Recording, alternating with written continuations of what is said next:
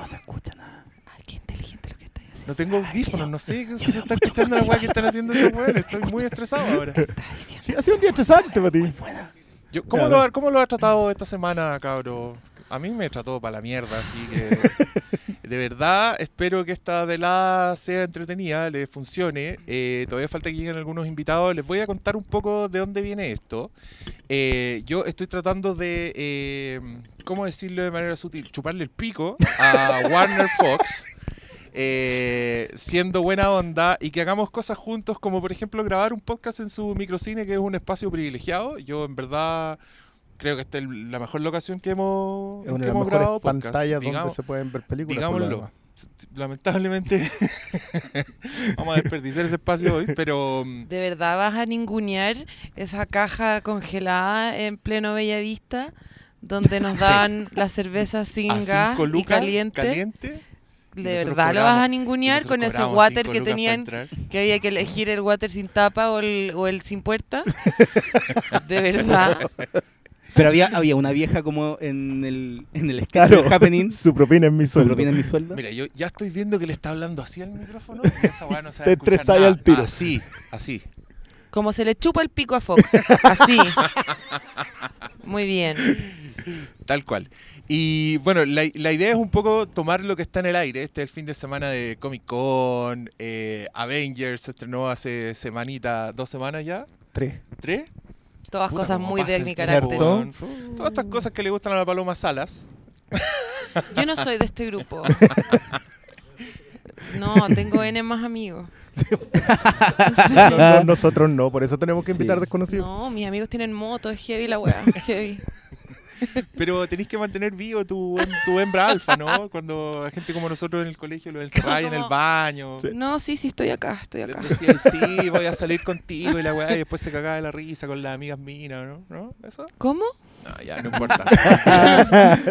Yo se- sentí que se hizo la loca, Sorry. sí. No ¿Cómo? estaba escuchando tu Sí. entrada de blog Incel. No, me, no, ya, qué horror, Paloma, por favor. No estaba escuchando tu foro Reddit Incel. Te voy a mandar mis videos. O mándale una columna de Gumucho. Oye, mira estos dos. Este Mira, es el crossover. sí, este es el crossover esto- más esto mucha de gente había dicho que Este es un crossover de verdad. Qué bonito, le puedes sacar una Sí, foto. sí. esto, esto está para el Oye, ¿to- Marvel. ¿Todavía no empieza el podcast? Sí, no, un- No, ya, pues.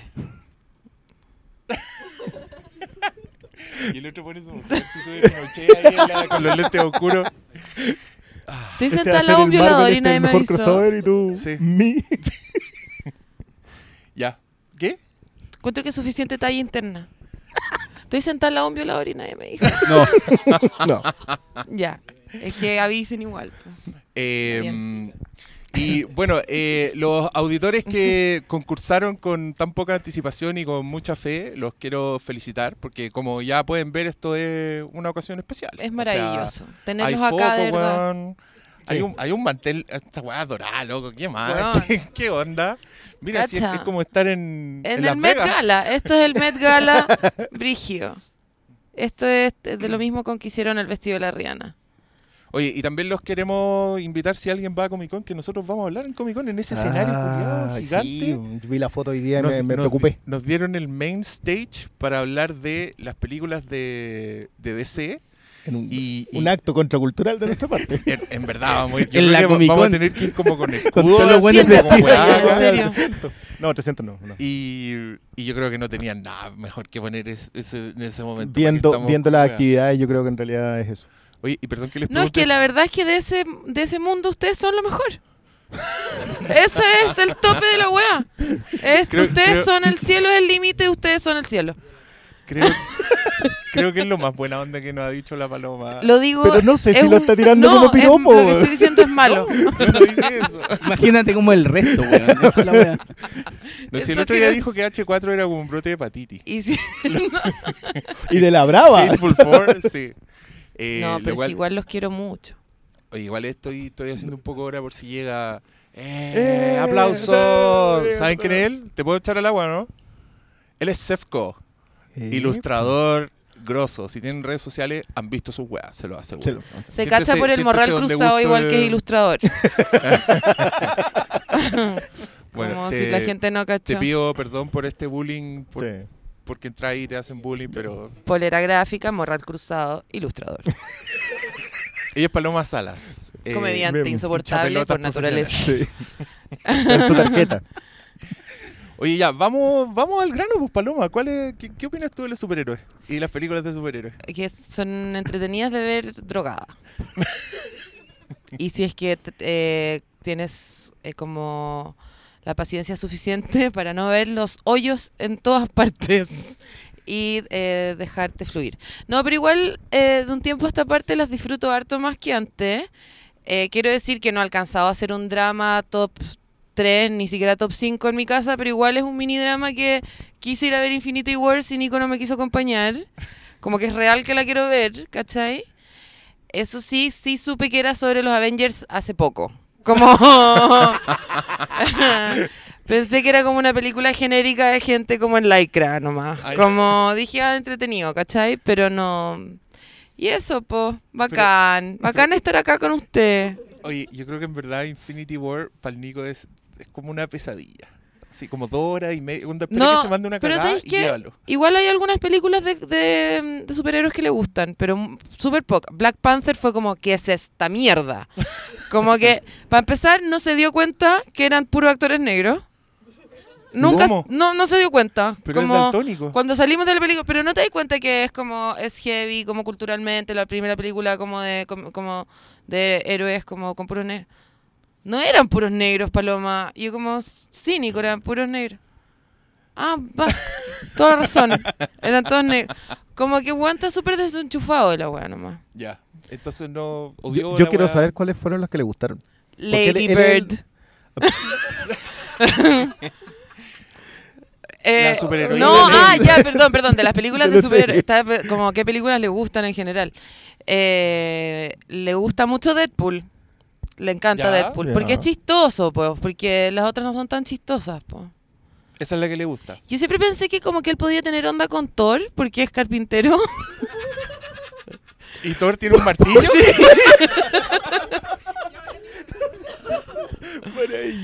Pero como que no, no pasa nada en Esa realidad. camisa de Es leñador. que yo tengo onda con Thor porque es como un mijito rico, ¿cachai? Pero pensé que él también le... Bueno, no sé. Pensé que podíamos compartir Thor. Pero no, no pasa, no, nada. Las, las pololas de ustedes le... Uf, ¿tienen polola? eh, ya. No, ¿Les yo, no, yo no le traigo. no la- ¿Pero le gustan las películas de superhéroes? Nah. ¿No? No, no le ¿Le gusta ni y yo. tú? No le No, gusta ni no, el no le marido, gusta ni ¿qué yo, no sé. ¿Quién más? El... Sí. ¿A la Fran le gustan las películas de gallos que pelean? sí. ¿En serio? O me dice que le gustan. Oye, ya, po. Sí. Hoy estamos ¿Lo en un denunciamos hotel. públicamente? Sí. Sí. Es real. ¿Saben quién es él? Él es Shazam Comics, el dueño de la tienda más grande de cómics de... del mundo. Ah. De Ecuador. Se puso rojo. Uy, Sí, cagó. Se siente más vergonzoso. Oh, estoy disfrutando esto. Tengo vergüenza de repente. Eso digo. Eh, Oye, yo creo que este Pregúntale regi- si tiene vergüenza me al gustaría ver los cuándo. Espérate que este, este registro está quedando parcial. De repente, Sí. Si queréis Sí. moverte... Cámbiese y acá mostrar y mostramos un poquito a la gente también. ¿Qué es lo parcial? Nosotros. Nosotros es lo parcial, pues para que, para que nos crean que había gente. Pues imagínate, subimos esta weá, puede ser como... Claro, la editamos y le ponemos Braveheart de Claro, fondo. y más con el fondo rojo vamos a parecer como los viejitos de los Muppets. así, estamos solos en un balcón hablando para adelante. Em, pero bueno, em, ¿qué, qué, qué más podemos conversar? La- Eh. no hice pauta, yo nunca hago pauta. Guau, así que- ¿cuándo? Yo creo que ya está listo este podcast. ¿Tú crees Eso que era toda la conversación. Buenas noches, muchas gracias por venir. Tenemos reservada la sala como para dos horas y media más. es así que, yo pedí una pieza, me quiero ir a comer un banana split a mi pieza. ¿Qué, qué? Ah, acá en, acá En en, el. Marriott. Ah, perfecto, ya. No, Sí. no hay entendido eso. Yo soy lento. Todo el mundo lo sabe. Oye, yo eh, quiero preguntarle a alguien que, porque la, la pregunta para que vinieran para acá era que, cuál era el futuro, qué futuro le veían a las películas de superhéroes. Entonces, si alguien se atreve a decirlo ahora en voz alta, sería, sería estupendo. Solo, solo para entrar en conversación. Pueden, pueden decir lo mismo que dijeron. Ya, a ver. ven, ven para acá, acércate. Dilo, dilo al micrófono. Vamos al A mí, por micrófono. ejemplo, Sí. me tinca que van a empezar a hacer secuelas. Van a crear franquicias, universos. Sí. Yo creo que van a Me mezclar weá. Yo creo que va a salir un Se vienen los metido en otra weá. Me tinca que Ven, van a empezar ven. a mandar a hacer como chucherías a China, como con fotos de los gallos. Y la vamos a comprar en Ya, Bill. preséntese Porque no da y, y de su fuerte y claro pa- Hola, buenas noches. Eh, me llamo Felipe. Yo dije que lo futuro de las películas de superhéroes es algo así como la Inquisición.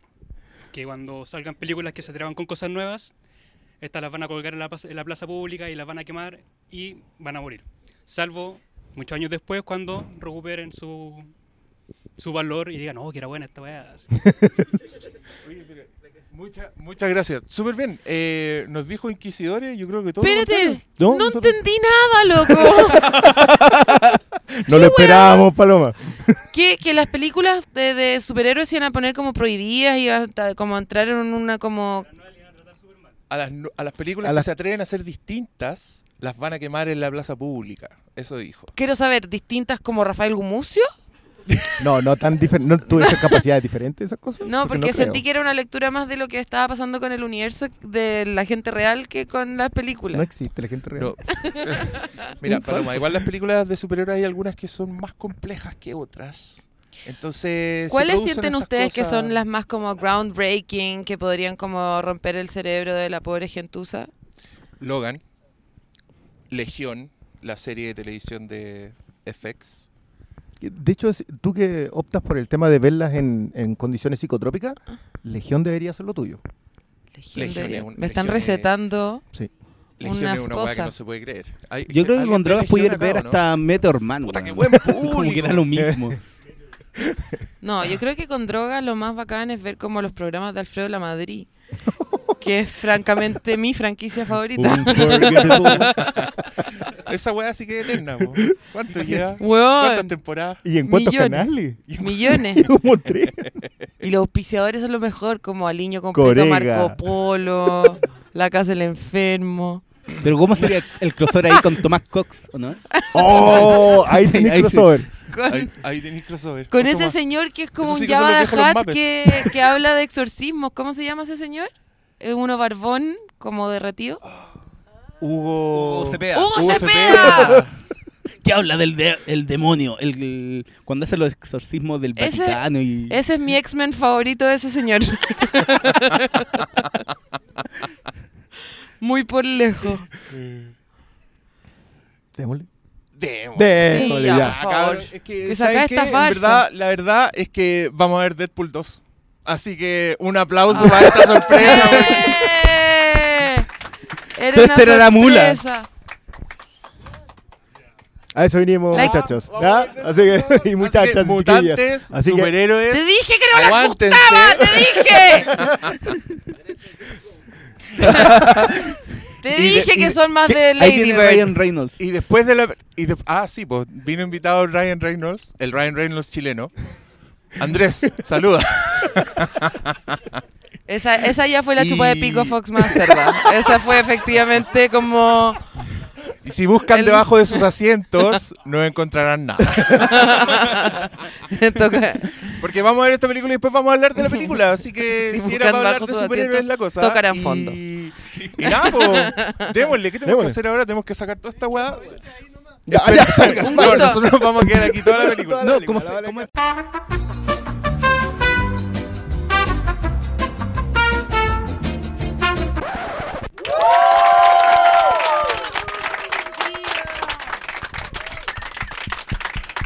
Oye, cabros, yo les confieso que en todos estos años de podcast siempre quise hacer esta weá. Siempre quise juntarnos a grabar podcast, ver la película y después hablar de la película. Así que gracias a ustedes por estar acá y por cumplir mi sueño. Y gracias a los amigos de Fox por mostrarnos Deadpool 2 en exclusiva. Esto se estrena recién el, jueves próximo. 17, ¿no?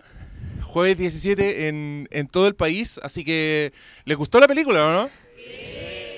Tienen Oye. una semana para arruinarla en redes sociales antes de que la vea el resto.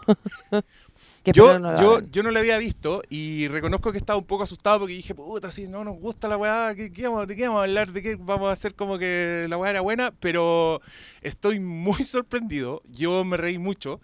Encontré que arreglaron todos los condoros que vi en la primera y se nota la inyección de presupuesto y aún más se nota la mano de, unos de un director que sabe de acción. Porque en verdad las películas de superhéroes se estrenan a cada rato, pero creo que esta es la película de superhéroes que tiene acción más limpia, más bien filmada y puta, se nota la sangre de John Wick, que tal como decían los créditos de la película es uno de los directores. Pero ya que tenemos acá el más grande crossover, le vamos a pedir opiniones a los que están acá. Eh, tenemos a Paloma Salas. Casi, casi el mismo nivel de aplauso que Deadpool 2, la zorra. Eh, ¿Te reíste mucho? Me reí escuché. mucho. te Ya, pero porque me río de todo igual. y. No, pero igual es como, te lo digo como, como experta en humor stand-up. eh, quiero decir que el crossover más grande en verdad es eh, Delaney, que es el señor con, con bigote. ¿Ya? Peter, ese weón es un stand-upero famoso igual. ¿En serio? Sí. Ah. Y yo creo que se hizo amigo de Ryan Reynolds porque los dos son como que tienen muy el mismo tipo de humor en Twitter. No sé, me tinca, me tinca que como que por ahí puede ir que esta persona está acá, porque es raro igual que esté. Exactamente. Y eh, igual en términos de humor es pornográfica. Es como Sí, sí, pa, es- pa, pa, como que no para nunca. Es ridícula. Es 700 ridícula, es como segundo. estúpidamente chistosa. Me recuerda un poco, va a sonar mal, va a sonar como que estoy diciendo algo malo de la película, pero lo estoy tratando de decir como en el mejor sentido. Eh, me recuerda un poco como a las primeras como eh, Another Scary Movie. Suena terrible, suena terrible, suena terrible. ¡Ay! Esperen. En el sentido como de, weón, de verdad se impusieron la obligación de poner un chiste cada 30 segundos. ¿Cachai? Como pornografía, comedia. ¿Cachai? Igual tenía más películas para ejemplificar con eso. No, porque, yo. no, de verdad que no, porque hay pocas weas que son eh, tan, come- comedia con acción. ¿Cachai? En general como que la acción está como, como se dice en inglés, como se peppered con comedia. ¿Cachai? Sí, es verdad. Y las comedias de acción siempre no son tan buenas películas de acción. Son más comedias que acción. Acá está. Esto es, esto es como pornografía de las dos cosas, siento yo. ¿Cachai? O a veces como, no sé, pues como pasa también con eh, de repente Kill Bill o películas como de acción que obviamente tienen exageraciones que son chistosas en la acción. O que se ríen un poco más como del género que de todo, ¿cachai? Esta te ríe de todo, todo el rato, sin parar. Igual al principio, ya que lata. Igual al principio encuentro que el- la, la rotura de, de- de cuarto muro, ¿cómo se dice Cuarta esa weá? La cuarta Sí, sí, pared. sí. Ya, igual me cansa un poco. Pero el resto me, me reí todo el rato. Oh, yo la encontré súper dosificada en, ¿En esta serio? película. Sí, encontré que en la 1 era más. y te juro que no hay nada que una señora como yo no pueda ap- apreciar y agradecer más que referencia a Barbara Streisand en cualquier película. siempre, siempre. La cagó. Creo que en esta película hay un chiste, por lo menos un chiste, Pa- para todos. todo para todos. Para todos. Sí. Como desde los más comiqueros que se reían de weas como números de la revista, ese tipo de cosas, hasta las señoras que se ríen con Barbara Papa, Streisand. can you see me? Papa, can you see me in the night? Oye, también nos acompaña la Isi Ursúa, Hola. que es experta en Game of Thrones y, eh, y tiene su programa llamado Caceritas. Sí, Y fanática de los mutantes también, ¿o no? sí, también, de los superhéroes en general. Pero sabéis que a mí me... Yo creo que la última vez que me reí tanto con una película, yo no sé si esto es bueno o malo, pero fue como una vez con fiebre viendo Kung Pao. Como la primera vez que vi a Kung Pao en mi vida, como acostada así con fiebre, como a los 17 así. Bueno, y me reí tanto y ahora te juro que la parte de The X-Force, yo no podía respirar, bueno, tuve contracciones. Onda, como tuve contracciones, ¿cachai? me reí Eso- Eso demasiado. hubiera sido un buen titular para este. Sí, para este la, la todas. No, de verdad, me reí mucho. Cher. O Chayanne, Claro. ¿por qué ponían Chayanne? Oye, eso, eso no, no, no, no adherí tanto igual, como a No. la chinelización del subtítulo, pero, pero Ay. igual está bien. Yo lo encontré súper bueno. O sea, siguiendo la tradición de cosas como los Simpsons cuando hablaban de Shakira o de Don Francisco cuando en el lenguaje original ni por si acaso nombraban a esas cosas, acá Sí. par- el de Arjona me dio particular risa. No, Sí. si el único que- problema es como el timing de los subtítulos, más que el subtítulo mismo. Es que a mí me distrae un poco, pero no, no, estoy aquí para quejarme, en verdad. No, no, lo pasé muy bien eh, viendo la película, se me pasó súper rápido, de hecho. Además, y, y A- la gocé a- mucho. A todos. Y es una... Independiente del calor. Puta, y creo.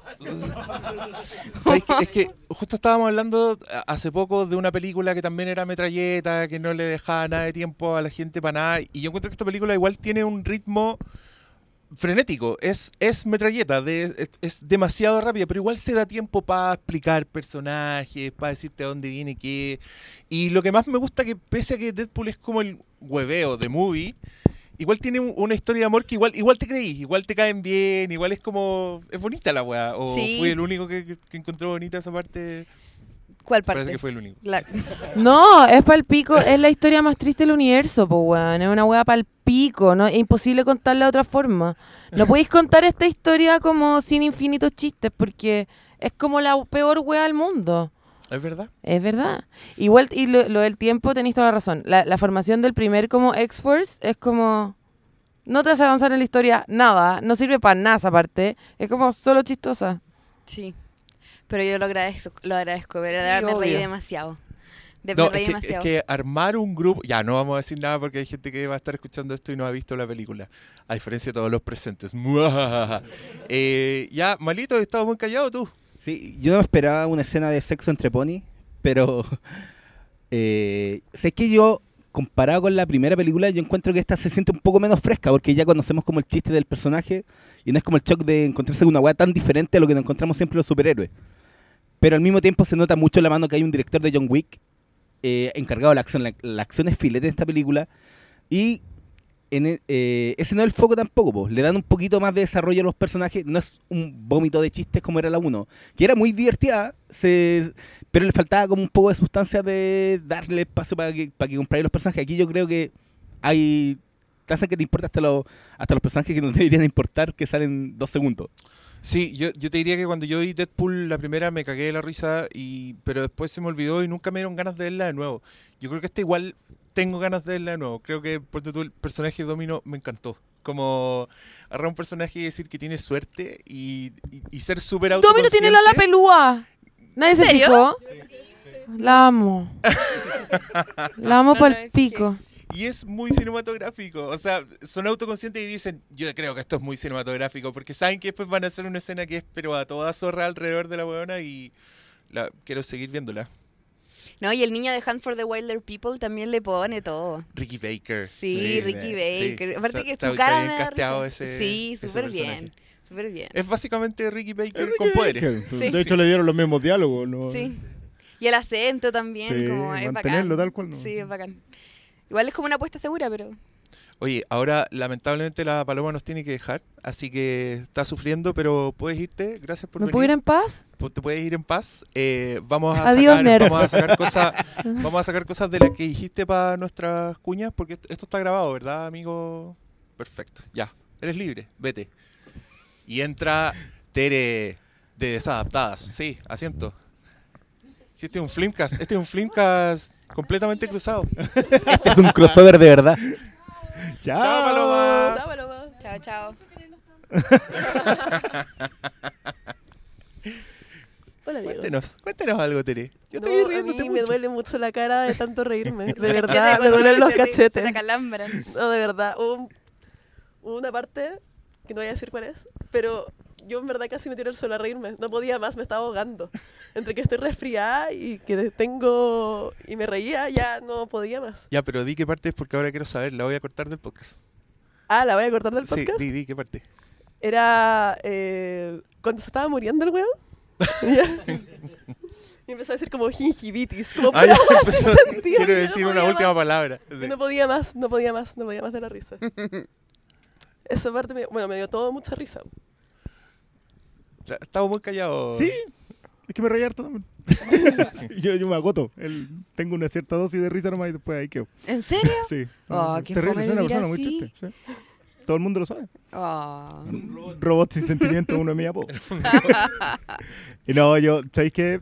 Independiente del tema de los chistes, que yo creo que nadie se va a quejar, nadie va a poder decir, sabes que están mal puestos, no están... Eh, la película está muy bien contadita. Todos los personajes entran Sí. bien. Sí. Lo mismo que decís tú de Domino, Domino, para que llegue a donde llega, te la van presentando de, de cuentagotas para que llegue ahí. El Juggernaut lo mismo, todos lo mismo. Va a haber que tapar varias de esos compitió para saber. No, esa, esa estaba tapada. Pero lo esperaban, según yo, ¿no? No, no, ¿No? no, acá no, no. acá Ah, hay un ya. montón de comiqueros que lo vieron así, pero no. Ah. Sí, me me esos pasó lo fueron que porque- sabía. Lo vieron, No. vieron como un segundo y empezaron. ¡Oh! Sí, es que nadie para el Joker, ¿Qué, ¿no? qué weá? ¿Qué ¿Qué Sí, pues por eso yo pensé, yo dije como, ah, tú saben. No, sí. No, saben. yo lo de Vanisher, ese, ese hay que guardarse. Explica, explica qué. Ah, porque era Brad Pitt. Sí, ¿Dices tú? y porque estaba, pues, yo pensé que iba a hacer el chiste después tirar el paracaídas. Y claro, estaba el loco ahí, pues, y era Brad Pitt. Y Vanisher es un personaje que Sí, existe en los cómics. sí, de ¿En hecho serio? creo que estuvo en X-Force. sí, no, sí, estuvo en X-Force. No, no, olvídate, la cantidad de chistes para el comiquero son así, pero hay muchos. Hay, hay chistes que no tenía ni siquiera por qué saber. Tú tienes eh, el cable más largo, podrías sacarle, pre- pedirle al amigo Sefco una opinión. Permiso. Nos acompaña Sefco, un gran ilustrador. Yo sé que todos lo han visto su- sus monitos ahí en Muchas redes gracias. sociales. Y, y yo sé que eres un nerd, porque tu obra te delata. Así que cuéntanos, ¿cómo lo pasaste con, con esta película? Mira, súper bien, eh, igual que acá, que igual que ella, me reí mucho, me, me- me maté de la risa y, a ver, lo que me gusta de la película también es que deja muchas cosas abiertas, como que no, no son de esas películas como se sintió Deadpool, Deadpool 1, que es como una isla. Esta deja demasiadas cosas abiertas, entonces las interpretaciones que se pueden dar de esta película, las teorías que se van a empezar a dar en internet cuando salga, van a ser increíbles. Entonces, em, ¿Qué más también? Me gustó mucho la acción, me, me maté de la risa y yo creo que los chistes no... O sea, son muchos chistes, pero no es algo malo porque hay, como dijeron, hay chistes para todos los gustos. Hay chistes, no sé, pues, hay cameos que todo el mundo va a reconocer y hay unas tallas, por ejemplo, ahora por- prepara el VIP ahora, eh, porque editar es difícil, prepara el VIP ahora, eh, por ejemplo, el tema del que no sabe dibujar pies, ese es una... Ah, Es una, es una elegantísima, una talla elegantísima. Entonces, Pero eso no eh, es un spoiler, no lo voy a tapar. no, pero no, no de los pies, no, lo del dibujar pies.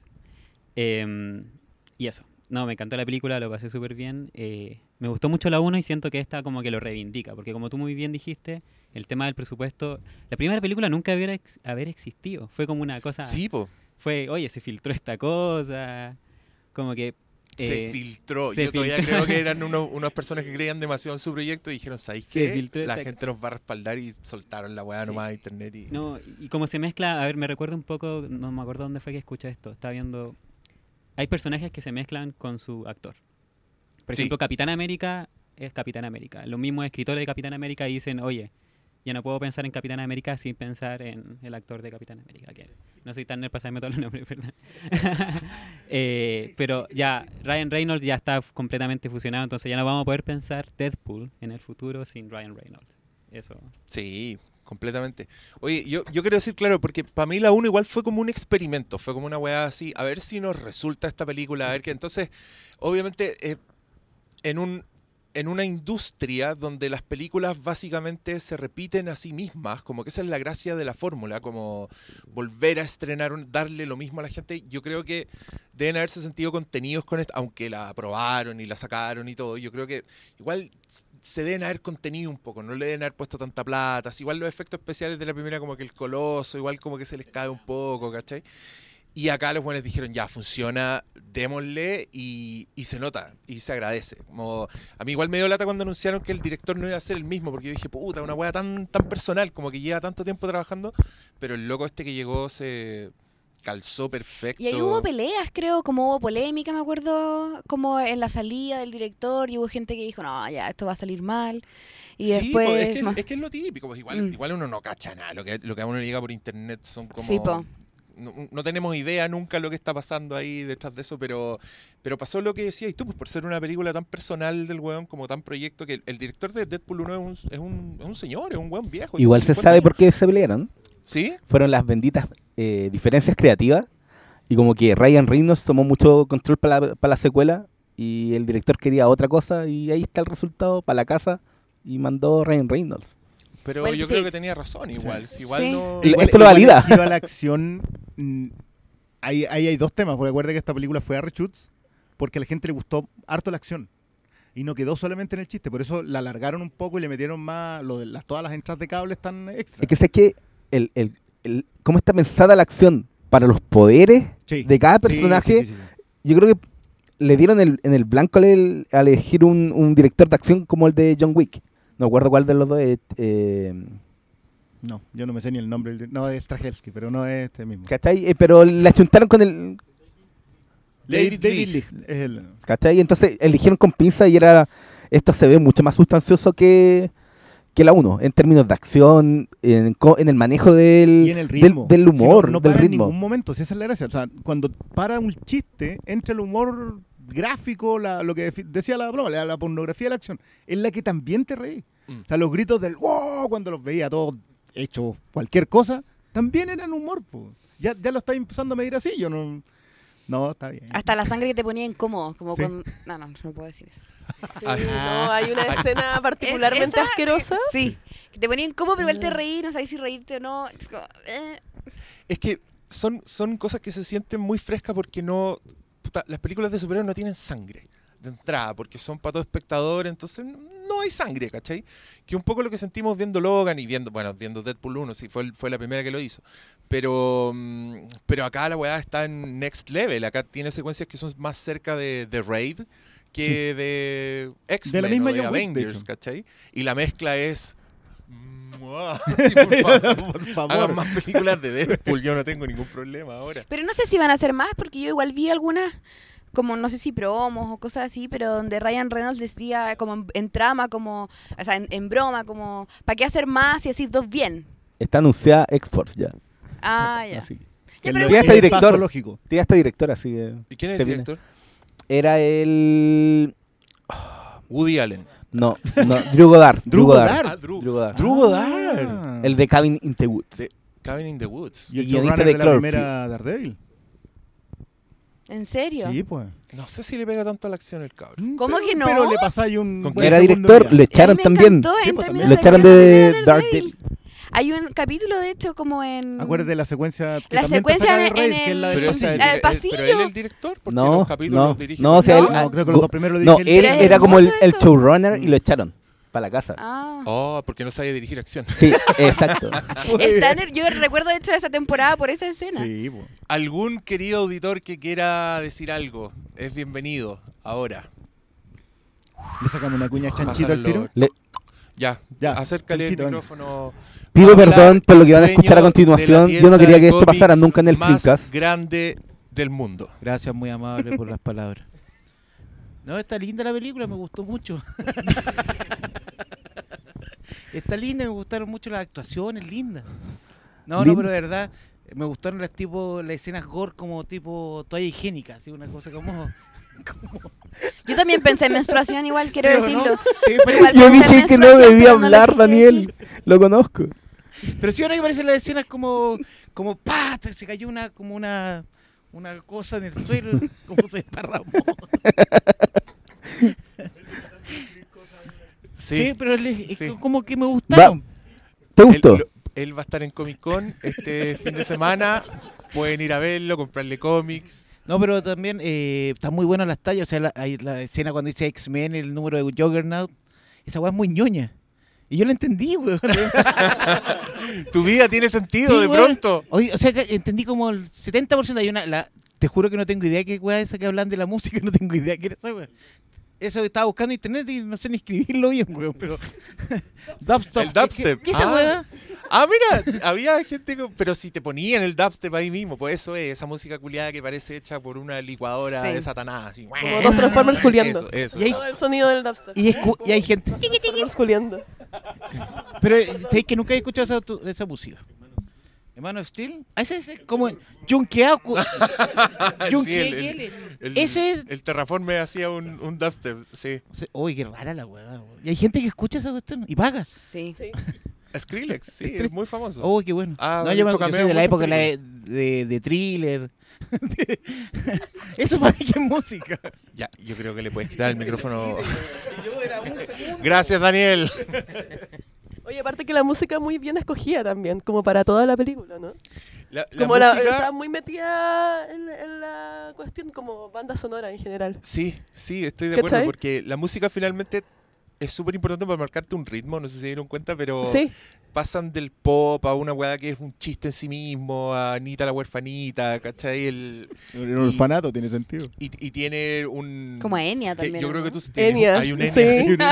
Y hay una hermosa Briones, yo te busqué para Sí. hacerte la, la mirada así. Entró Jerry Goldsmith Sí, le tiraron. con el tema bajo instinto justo antes Justo de la antes escena. de la- Oye, esa parte que me reí, me reí demasiado. Esa- los, esa- papás, los papás sí, pueden sí. empatizar con eso. Esa- esa- Esa parte, weón. Yo te juro que proyectaba mi guagua.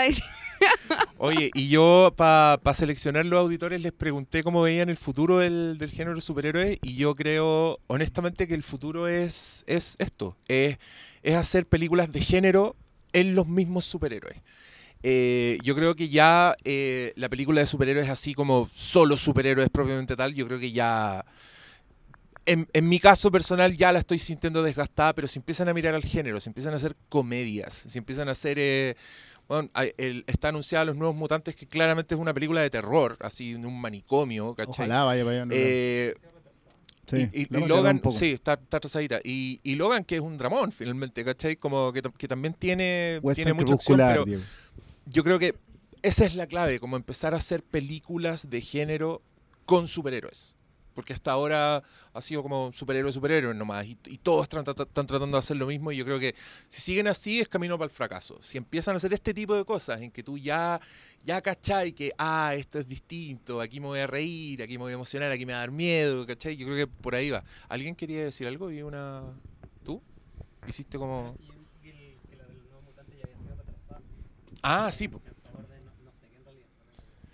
Creo que la están rearmando. Al parecer creo- la van a yo- pulir un poquito. Yo voy a aventurar una teoría. Yo creo que ellos ven Legión y dijeron, no, no, no podemos, no. arreglemos, arreglemos esto.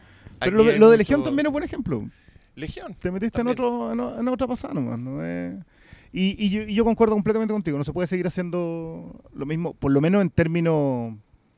No sé si llamarlo artístico. Me gusta llamarlo artístico. En términos artísticos, no pueden quedarse en esto. O sea, no pueden quedarse. o- ojalá vayan a esto, al western, al drama, a Que sé que yo creo, ficción. no, quizás yo creo que la clave es entender bien a los personajes. Si uno toma a lo que es Deadpool en los cómics, que es, Es nada, sí. es nada. sí, No, un pero es personaje- esto. pero claro, pero esto también, po. Es- no podía haber hecho una película seria de, de Deadpool, sino en- Ni siquiera los momentos serios se sienten serios en esta película. y ese es el punto. que, que menos mal, en realidad. Pero lo que yo siento que pasa, o lo que a mí me pasa, que yo no soy fanática de superhéroes, ni de los cómics, ni de nada. De hecho, yo ya no veo ninguna Avengers porque me muero la lata, ¿cachai? Eh, onda, no, pao, pao, pao, no, como esto. que. oh. Chao. Eh, perdón, ya.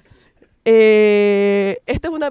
Por ejemplo, yo eh, empecé a ver Legión. Yo no quería ver Legión porque dije, ah, qué wea.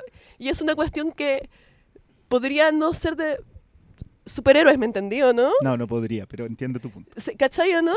Como da lo mismo la, la trama, la cuestión podría ser- venir de un mundo completamente diferente al mundo del Que cómic la para mí. forma, la forma es interesante. Sí, la forma interesante. Me recuerda mucho como una serie que se llamaba Utopía, que era inglesa ¿Ya? de ese tiempo. ¿La, la vio alguien o no? Briones. ¿Briones? Como que Proba- me... Probablemente el único, por cierto. Sí, a mí me gustó mucho esa serie.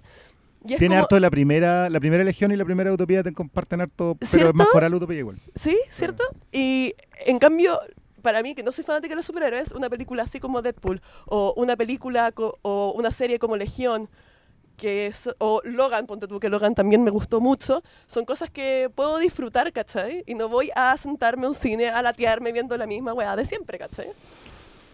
Sí, yo agradezco esta película, te juro, siento que es una bocanada de aire fresco, paradójicamente sé que, hay, que hace calor en este momento. Pero después de, puta, después de todo el cuestionado podcast de Avengers y de todos los reparos que yo tuve con esa película, en verdad sentí, puta, qui- quizás tienen razón, quizás ya no me gusta esta weá, ya no me gustan los superhéroes. Sí me gusta, Sí. me. Y, y nada, pues cabros, yo creo que ya dejémoslo hasta aquí nomás. Les voy a pedir de nuevo un aplauso a todos por venir. Eh, agradecimiento a Fox por haberse rajado. Esto en verdad es un regalo.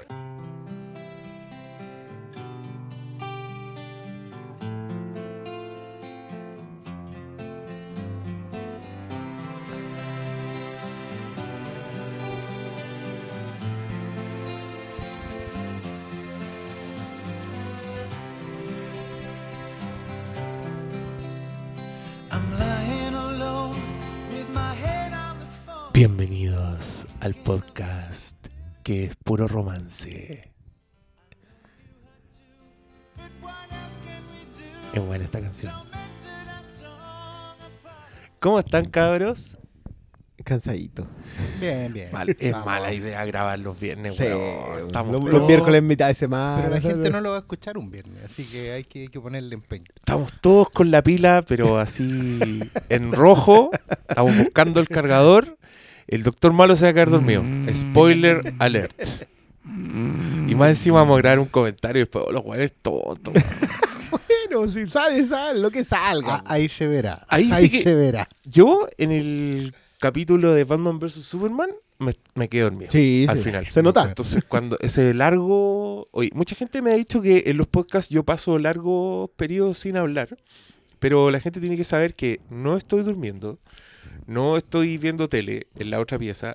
Estoy, estoy escuchando cómo hablan estos, estos genios, como Pablo Quinteros. Buenas noches, Pablo. ¿Cómo estamos? Bien, pues. Con- contento con las, con, con las recriminaciones que nos han salido en estos días de que supuestamente tenemos la mano cargada de C y nos los medimos con la misma vara. Que, pero ¿para qué me dais cuerda, weón? ¿Para qué me vais a hacer hablar si... Vamos con todo nomás. No, hoy día vamos a hablar de una Marvel Es, y, es- y no, es andamos en un, buena. es, un, es un tema para mí eso de que ¿por qué chucha hay que medir todo con la misma vara? Como que es como el, el pensamiento ese de la estrellita. Si tú le pones una película, ponte cuatro estrellas. Después te wea, oye, ¿por qué a este le pusiste estrella al otro cuatro? Por eso, weón, no se preocupen de la estrella en las películas, como eh, cuantificáis. Está bien, miren, gente, eh, las películas eh, son todas distintas. Todas las películas son distintas, todas las películas quieren hacer cosas distintas. Las películas tienen presupuestos distintos, visiones distintas, procesos distintos. Que, se lo tengamos que decir, yo lo encuentro un poco vergonzoso, porque para mí ya es una verdad así absoluta. Entonces, que te digan, ¿por qué no miden las películas con la misma vara? Es como, loco, ¿cómo vas a medir las películas con la misma vara si las películas están tratando de hacer lo mismo? ¿Sabéis quiénes miden las películas con la misma vara? Los malos críticos. Los hueones que te escriben una reseña de Rápido y Furioso 5 y te dicen que la hueá es mala porque tiene escenas inverosímiles. Ese hueón está poniéndole la misma vara a todas las películas. Nos está dando cuenta que Rápido y Furioso 5 está haciendo una hueá muy específica y es muy exitosa en lo que está haciendo. Y por eso mismo debería tener más estrellas. Entonces los pelotudos que me reclaman porque eh, el weón del SoundCloud que me puso que por qué eh, a Isla de Perros no le pedíamos las mismas motivaciones al malo que le pedimos a Infinity War. Yo le digo porque son dos películas distintas. Va- Uno, eh, comparaba a Mayordomo, le, le pedía... y dos, si no viste las motivaciones en Isla de Perro, yo te recomiendo que la veas de nuevo. Así, de verdad. O sea, era un mal reclamo, eh, así en su base, y era un mal reclamo en su. En, en macro y en micro. Estaba mal. Y yo lo invité cordialmente a que no nos escuchara más. Y él se ofendió y dijo que cómo era posible que no existiera diálogo. Es que acá, yo honestamente creo que eh, es lo mismo que pedirle diálogo a alguien que me diga que la Tierra es plana. ¿Cachai? Hay un límite. Sí, todos podemos conversar, podemos diferir en opiniones y todo, pero cuando tú entras y- me decís que no le pedí lo mismo a Isla de Perros que a Infinity War, me estáis diciendo la Tierra es plana y deberías escucharme porque esto es un diálogo y no debería... ¿Cachai? ¿Se entiende, no? ¿Se entiende de dónde viene mi Yo, entiendo la, la estirada del argumento, no, no es... Pero, pero también y para explicarle a la gente esto, eh, yo creo que esto también se aplica a, mi, a mis contertulios, así que lo voy a decir por ello. Nosotros, para mí una máxima de la crítica es criticar la película por lo que la película está tratando de hacer. Entonces, de entrada, eso ya es una... no es la misma vara. Esa weá de la crítica objetiva es una estupidez. Y al otro socio que en Twitter nos decía que somos barreros porque a DC no le pedimos las mismas cosas que a Marvel, le tengo malas noticias. Sí, le pedimos lo mismo. Y, y de hecho hemos, hemos hecho podcast de más de tres horas en los que hablamos completamente de por qué le estamos pidiendo, de, de las cosas que le estamos pidiendo, de lo que encontramos que hizo bien, de lo que encontramos que hizo mal. Entonces que nos diga que no hacemos lo mismo con las películas de C, puta, lo invito a escuchar bien esos podcasts, incluyendo el de Suicide Squad. que eso es Que, para que, que, que díganme que soy fanático de DC después de escuchar esa weá, por favor. Y nada, pues gracias Malo por ponerme mal genio. Ahora quiero Es mandar esta weá a la chucha. Hablen ustedes. Bueno, aquí termina el podcast. Eso ha sido todo. Nos despedimos. Pero No, ¿sabes qué? pero que A mí- que- yo- yo- que este podcast se está transformando en contestarle a dos hueones apestosos que están diciendo tonteras en las redes porque en verdad es mucha gente más la que nos escucha y que sí nos entiende y, y que por último nos banca. Aunque no nos entienda, puta, entiende lo que estamos haciendo. Así que para ellos, muchos saludos. Eh, nos acompaña Cristian Briones. ¿Cómo Eh, estás? buenas noches. Sabes que a mí me, me encanta lo de la falacia de la, de la objetividad en la apreciación crítica. La cagó. Sí. Es algo muy persistente. Y me da risa porque aparece justo cuando no estáis de acuerdo con la persona. Sí. Ahí te Cuando estás de acuerdo ah, no, no te tenés que ser- preocupa. ¿cachai? Claro, si, si estáis de acuerdo, ah, qué objetivo. Si no estáis de acuerdo, hoy tienen que ser objetivos. No, por lo... Pero, pero en realidad, como que. ¿En qué momento se perdió tanto eh, lo que era la, la- el intento de crítica? Yo no estoy diciendo que seamos eh, súper críticos ni, ni tengamos un tipo un, un, un trasfondo intelectual para poder hacer la revisión completa de la obra en su precisión. Nada, weón, pero- nada. Pero la aproximación a la obra de arte siempre es la misma. Tú vas desde ti. Por eso tú sigues distintas plumas, sigues a distintas personas, porque dices, ya sabes que este tipo no estoy. Yo siempre he dicho con Farachi, Farachi yo lo seguía eh, cuando existía, digamos. Eh, porque aunque no estaba de acuerdo con él, sentía que la pluma que el, que el loco que tenía, que la forma en que colocaba su idea era valiosa. Exacto. Era una forma de literatura. Ahora, estaremos pecando por ese lado y esa es una crítica válida de que a lo mejor la forma en la que estamos escribiendo nuestros argumentos no... No, Pero tampoco no es una creo. crítica a No, eso. Yo no creo. Mira, yo, yo lo que creo que pasó, y me voy a aventurar en una teoría que igual ya la he dicho de alguna forma, es que yo creo que mucha gente actualmente está consumiendo películas, pero está consumiendo cierto tipo de películas nomás. No está consumiendo todo tipo de películas. ¿Cachai? Eh, gran parte de los fanáticos Marvel, para que no se ofendan, digo eso, no todos, gran parte de los fanáticos Marvel, eh, va mucho al cine, comenta mucho las películas Marvel, pero solo ve películas Marvel. ¿cachai? No entró a esta weá porque le gustan la historia, porque le gustan las películas desde el principio. Yo, cacha que ni siquiera te estoy hablando de le gusta el cine. No estoy hablando de cinéfilos, estoy hablando de gente que le gusta las películas. A mí me gustan mucho las películas, soy súper pop.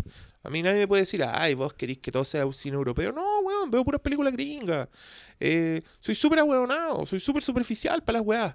Pero puta, hay cosas que le pido a las películas, ¿cachai? Les pido historia, les pido personajes, que son las weas que me han gustado desde siempre. Entonces yo veo estas películas nuevas, estos blockbusters que se están haciendo ahora, y les pido lo mismo que les he pedido toda la vida.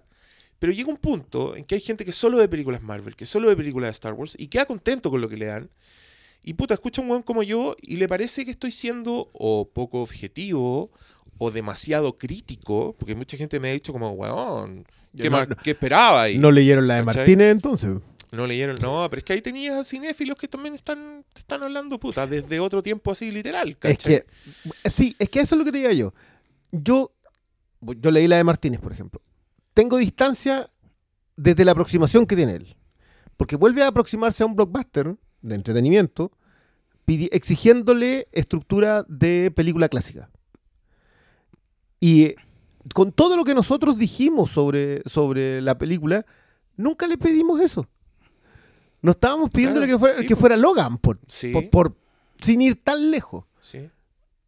pero como que no hay, no está esa lectura. Yo de verdad siento que No, es que espérate, no, no terminé la idea. Y yo, y yo creo que eh, como está, como esta mentalidad tan, tan de rebaño y radicalizada, que también pasa en muchos otros temas en redes sociales, pero o las, o las amáis incondicional, incondicionalmente, o las odiáis. Pareciera que esos son lo- los argumentos válidos. Nosotros estamos al medio y esa wea mucha gente le hace cortocircuito. Como, puta la wea, ¿por qué no están hablando de las partes buenas?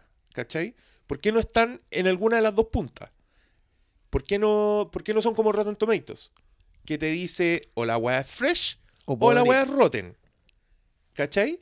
Y actualmente, redes sociales, ¿para qué estamos con weá? Son promotores de la weá. ¿Cachai? Eh, a los cines, por ejemplo, no los culpo porque son los cines, quieren llevar gente al cine. Si tú te fijas, todas las weas más retuiteadas son como los memes, son como los. eh, así te sentiste cuando viste Infinity War y ponen un GIF de un weón llorando y pegándose palos y toda la gente retuitea esa weá porque en verdad quieren como. quieren que te.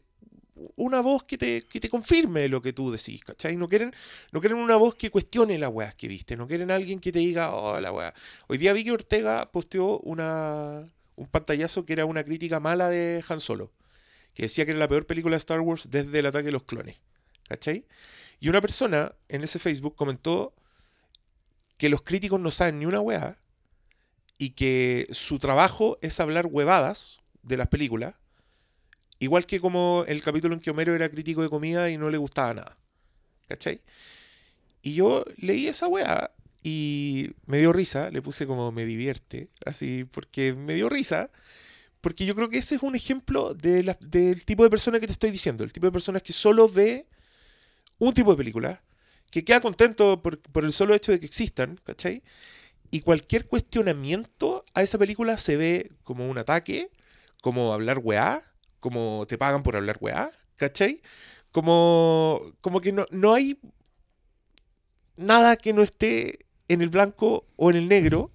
Y a mí me descorazona mucho que exista eso, pero creo que no debiera preocuparnos. ¿Sabes Porque creo que nos- nuestro público no es así, en la mayoría. Nuestro público, por algo se zampa tres horas de podcast, porque weones ven las películas, les gustan, pero quieren darle vueltas. ¿cachai? El Quieren- análisis. quieren que, quieren que volvamos a la weá. ¿Y, ¿Y para qué estamos con cosas? Si cuando nos gusta la weá también, también la exaltamos, ¿cachai? Si nosotros también practicamos esa weá de que la crítica de cine extiende la vida de la obra, ¿cachai? Como si tú viste una película y quedaste muy feliz, puta, leís críticas porque queréis seguir sintiendo esa felicidad, queréis seguir, queréis que alguien lo diga mejor que tú, queréis que alguien te explique por qué te gustó tanto, queréis que alguien, eh, s- que, queréis la experiencia compartida de, weón, yo lloré con esta weá, voy a ir a escucharlo porque este weón también lloró, ¿cachai?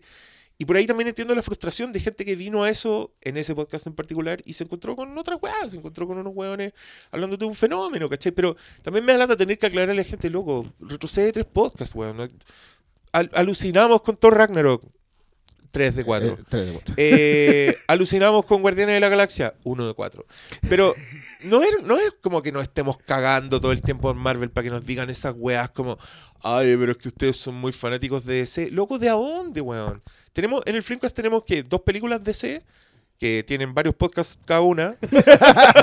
Es el punto. Pero tienen muchas más Marvel en que también comentábamos, weón, también caímos en el jueguito de que salía un tráiler de la weá y comentábamos el tráiler y todo, pero puta, llegó un punto 19 películas después en que no nos compramos tanto la weá, ¿cachai? Es tan difícil, es tan desafiante para el público escuchar esas cosas. Oscar Salas, buenas noches, bienvenido a esta tal? humilde morada. ¿Qué tal? No, eh, estaba Oye, escuchando... ¿cómo está, ¿cómo está el pastor con ¿Ah? todos estos problemas que están pasando con los pastores en la actualidad? No, pero esos son los pastores del justamente del otro equipo. el problema de ellos que se vayan todos, que no quede ni uno solo. Acá estamos bien ¿no? nosotros en, la, en esta iglesia. Eh, nada, so- solamente eh, eh, poner un grano en la, en la playa de esta conversación que se va a seguir extendiendo probablemente como introducción de los 12 minutos habituales.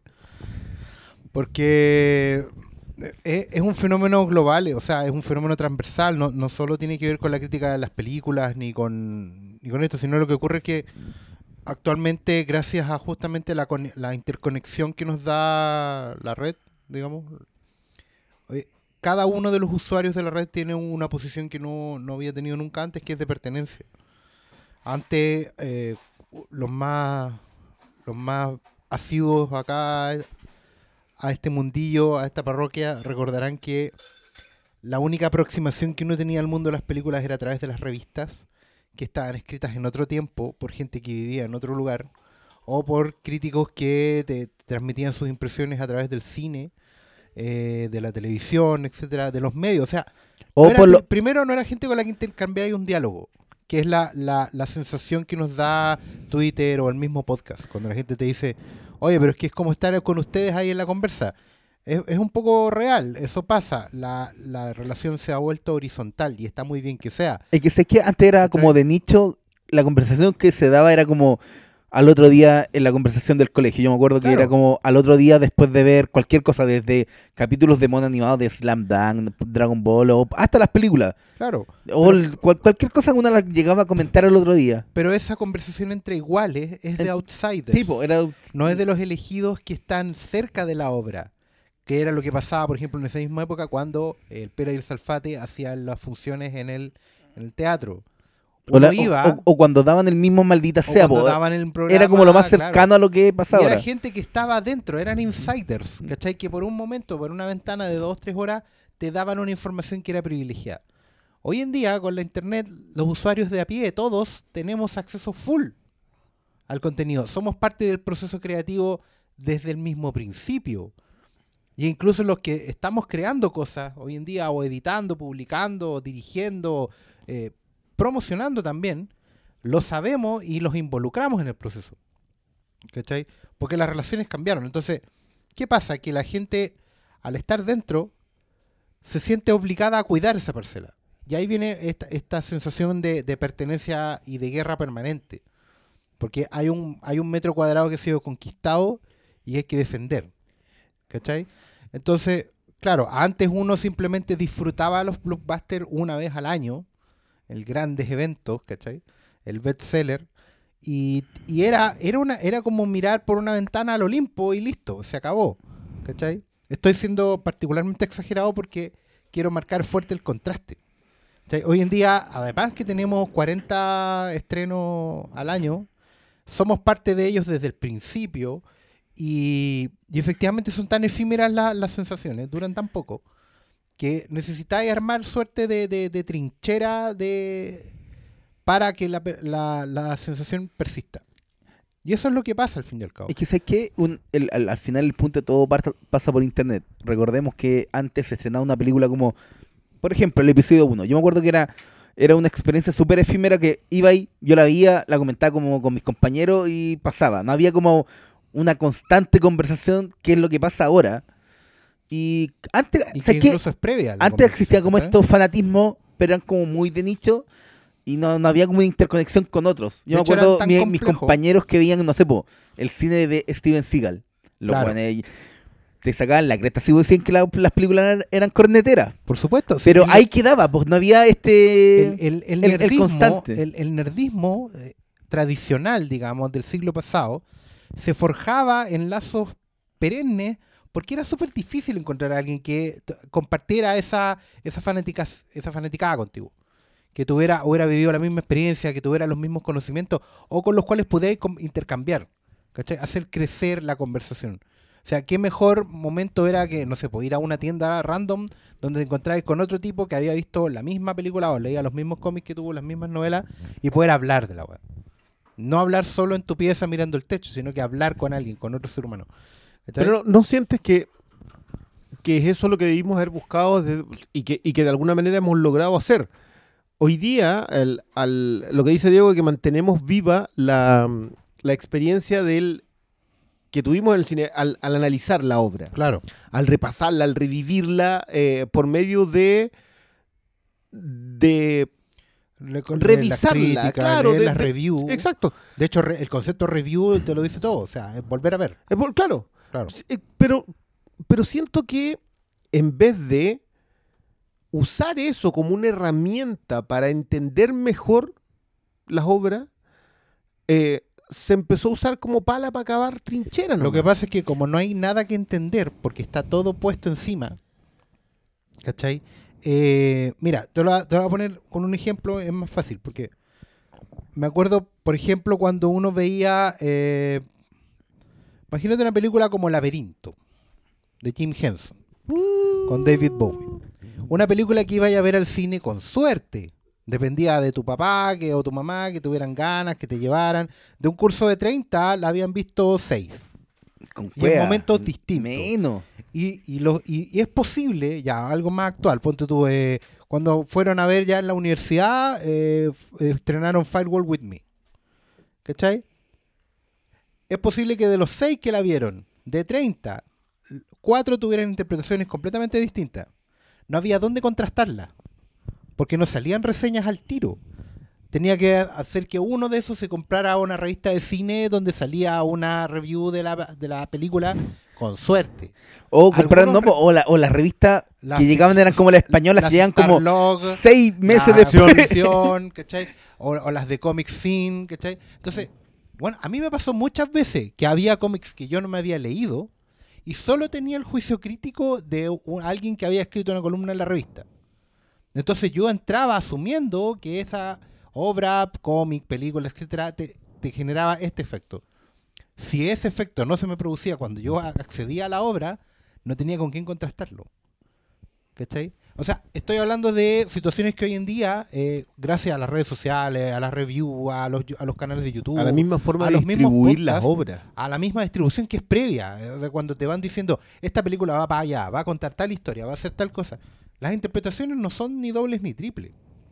Pero Eso- es que- que hacemos nosotros acá de repente de buscarle capa a las cosas, es un fenómeno como súper de, de vieja escuela y casi arqueológico muchas veces. Porque no se hace. Y yo creo que los auditores, no, no lo creo, estoy seguro. La mayoría de los auditores agradece eso. Porque le damos nueva vida a, a unas obras que vienen predigeridas. ¿Cachai?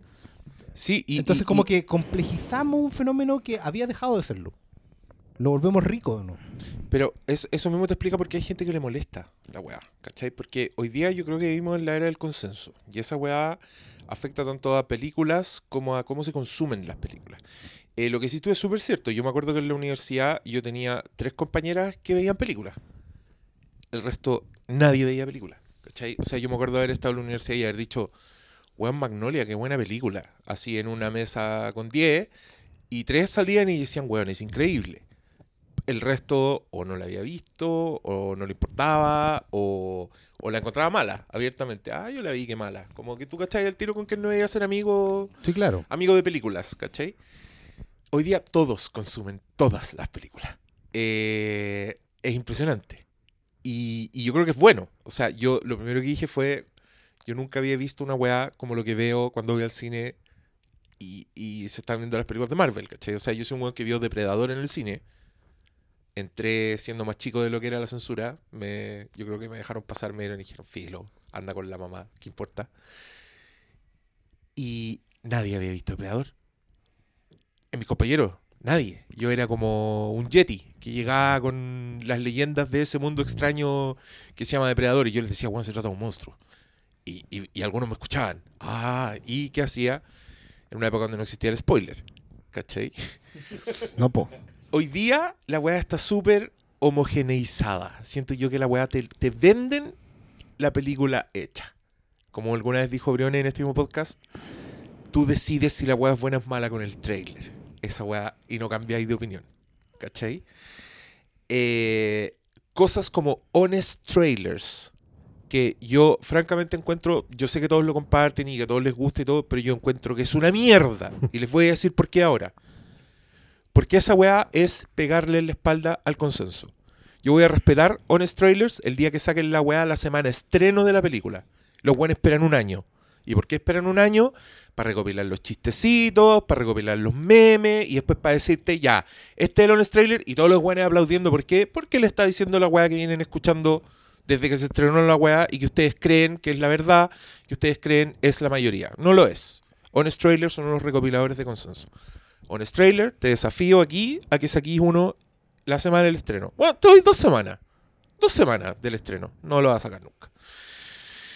Eh, ¿Sabes que yo, tengo, a propósito lo mismo de la crítica, eh, tengo tanto problema con esas cuestiones de todo lo que está mal con... O, No, esos son los peores. o sea, que- Ese, el Cinema Cinema Sins Sins. es el peor. Cinema Sins y en general, y hay varios latinos también que hacen lo mismo, así como que revisan la película y dicen, ya, pero ¿y Oh. por qué no hizo esto? Sí, Esa no weá de- debió terminar. No, ¿cómo Exacto. debió terminar? Es el que yo Eh, y, y te juro que yo digo, ¿cómo puedes reducir la narrativa cinematográfica, que es una cuestión... Yo, yo no estaría aquí sentado si no creyera que la narrativa cinematográfica es una de las mayores riquezas entregadas al arte en el siglo XX. No hablaría de no viviría como vivo si no creyera en eso. Y reducen eso al plot twist y al hoyo en el plot, al hoyo en el, en la, en el postulado. No a que ese hoyo se puede saltar e ir algo. O sea, esta gente ve vértigo hoy día y se tira, se tira del edificio antes que James Stewart. Dirían, ah, pero, pero ¿y cómo no sospechó que la chica era esa porque la vio en esto? No estás entendiendo de qué se trata vértigo. Los No quiero ni saber lo que harían con psicosis, no quiero ni saber lo que harían con nada O que con la ventana indiscreta. O con la ventana indiscreta. Todas las cosas que ahí ocurren que uno dice, ah, no, pero es que no Hay algo detrás, hay una forma de contártela. La- la- y estoy llegando solo a Hitchcock, no estoy yendo más atrás, no estoy yendo a Billy Wilder, no estoy yendo a la comedia clásica. Toda esa gente reduce esa reducción, o te lo cuento en tanto tiempo, o te lo hago- No estás entendiendo que la narrativa en el cine depende de ritmos, que depende de saltos, que depende de intenciones, que a veces tú le entregas a un personaje que vaya a hacer algo. Nosotros, mira, en Infinity War ni siquiera hablamos acerca de la conveniencia de las tramas. ¿Por qué? Porque entendemos que ese es el juego. Todo es- en, en Infinity War es conveniente. Es conveniente que el personaje no pueda llamar al otro, que Iron Man no pueda llamar al otro. Es conveniente que se encuentre el, el Iron Man de la magia con el Iron Man de la ciencia. Es conveniente que se encuentren los dos de las referencias pop, uno de Nueva York y el otro del Es espacio. conveniente que la visión justo sea atacado y no pueda Y- y, claro, es conveniente que quede justo ahí para que se encuentre con los otros. Todo es conveniente. Pero tú entras en ese juego porque el entramado está hecho de esa manera. Esa es la forma de conectarte los personajes. Le- tú no puedes sacarle una capa ahí. Porque no la tiene. Pero si tú te empiezas a revisar todas las capas, te va a pasar eso. Nosotros ni siquiera hicimos eso. No fue ese el ataque. El ataque tenía que ver con el fenómeno de entender que esta era una película simple. Es que Perfecto. ni siquiera, No- ni siquiera es un ataque. Yo, yo creo que parte de lo que me frustra esto, y lo reconozco, me frustra, y estoy diciéndolo en voz alta porque estoy haciendo lo que me enseñó la Fer, que ella siempre dice que cuando tú ves algo que te molesta del otro es porque estás viendo algo tuyo. ¿Cachai? Las sombras. La sombra. Y yo he hecho este ejercicio de ¿por qué me molesta tanto que me digan que soy fanático de DC y que por eso hablo mal de Marvel? Yo empiezo ya, esta, esta weá para mí es una gira en el hoyo y yo sé que esto va a ser usado en mi contra y me va a empezar a tirar la weá solo para molestarme, váyanse a la chucha, pero soy honesto y por eso lo estoy diciendo. Empecé a preguntarme, ¿por qué me molesta tanto esta weá? Y yo creo que tiene que ver con eso, tiene que ver con, con que igual, igual esta weá para nosotros es trabajo. Estamos aquí un viernes, le ponemos energía a la weá, como que destinamos cosas como un recurso importante en nuestras vidas, que es tiempo, porque creemos en la weá, ¿cachai? Porque nos apasiona, porque, porque queremos que sea contagioso, porque nos gusta hablar con la gente de la weá, porque nos gusta explicarnos entre nosotros esa fascinación. Como, es ridículo, weón. Yo llego a ver a este weón a su tienda porque le quiero comprar una película y me termino quedando 45 minutos y hablando de la weá, hablando de las películas, hablando de... Y después yo te he dicho muchas veces, esto deberíamos haberlo grabado. Como, esto, Sí. esto igual debería, esto hubiera sido un buen capítulo de podcast, porque, porque apuntamos con el dedo una carátula y nos ponemos a hablar de la weá de la nada, ¿cachai? Entonces que me digan fanático. Cuando si algo hemos demostrado es que no lo somos, weón. Yo soy fanático de Star Wars. Esa weá, sáquenmela. ¿Dónde está mi fanatismo, weón, en la lectura de esas películas culiadas? ¿Dónde? ¿Dónde está lo barrero? ¿Dónde está la... Ah, ¿Fue objetiva mi crítica de Star Wars? Pero es que, ¿Puede ser es que a eso es lo que yo me refiero. la gente No, no, pero- entiende que no podís, que, que puede gustarte mucho algo, que puede que te identifiques con eso. Pero eso no significa que vayas a decir que es bueno. Y no No solo eso, no, y sé cuál es el Y- problema también, es que la gente, ay, voy a decir, la gente como una generalidad, se asume que una crítica, una revisión crítica de una película, intenta poner la verdad sobre la mesa.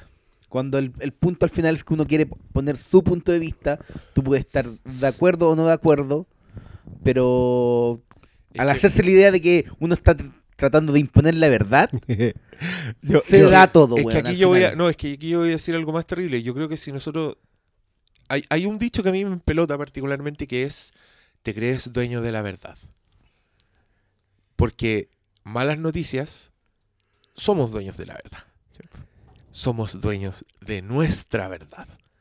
Si ¿sabes yo te La- digo algo, es espérate, muy- espérate, es que si yo te digo algo es porque lo creo firmemente. Es porque tengo motivos para creerlo y, y, y no, y no tengo otra forma de comunicarme. con la gente. ¿Cachai? Sa- ¿Sabes lo paradójico del te crees dueño de la verdad? Que decirlo es creerse dueño de una verdad. Sí, po. Es decir, es decir que hay verdad. Sí. Es decir, que las críticas son objetivas. ¿Cachai? Y. ¿Cómo y- hay ese y- objetivo cuando tú estás tratando tu punto de vista? Pero Están de tus. Sí, experiencias, eso es lo peor de lo- todo. están pero- tus conocimientos, no sé, pues, Y a, mí, me- y a mí me ofende porque también nosotros, por ejemplo, voy a voy a dar ejemplos concretos para que cachen. Si ustedes, a ver, si yo les digo que un villano de una película de DC Comics como Batman vs. Superman sí tiene motivaciones claras, no lo estoy diciendo porque a mí me gusta DC. Lo estoy diciendo porque yo veo que en la película eso está claro. Y para mí eso es una verdad. Si yo les digo que me gusta la película DC, es justamente porque el villano tiene buena motivación. No es al revés. No me gusta ese villano porque me guste DC.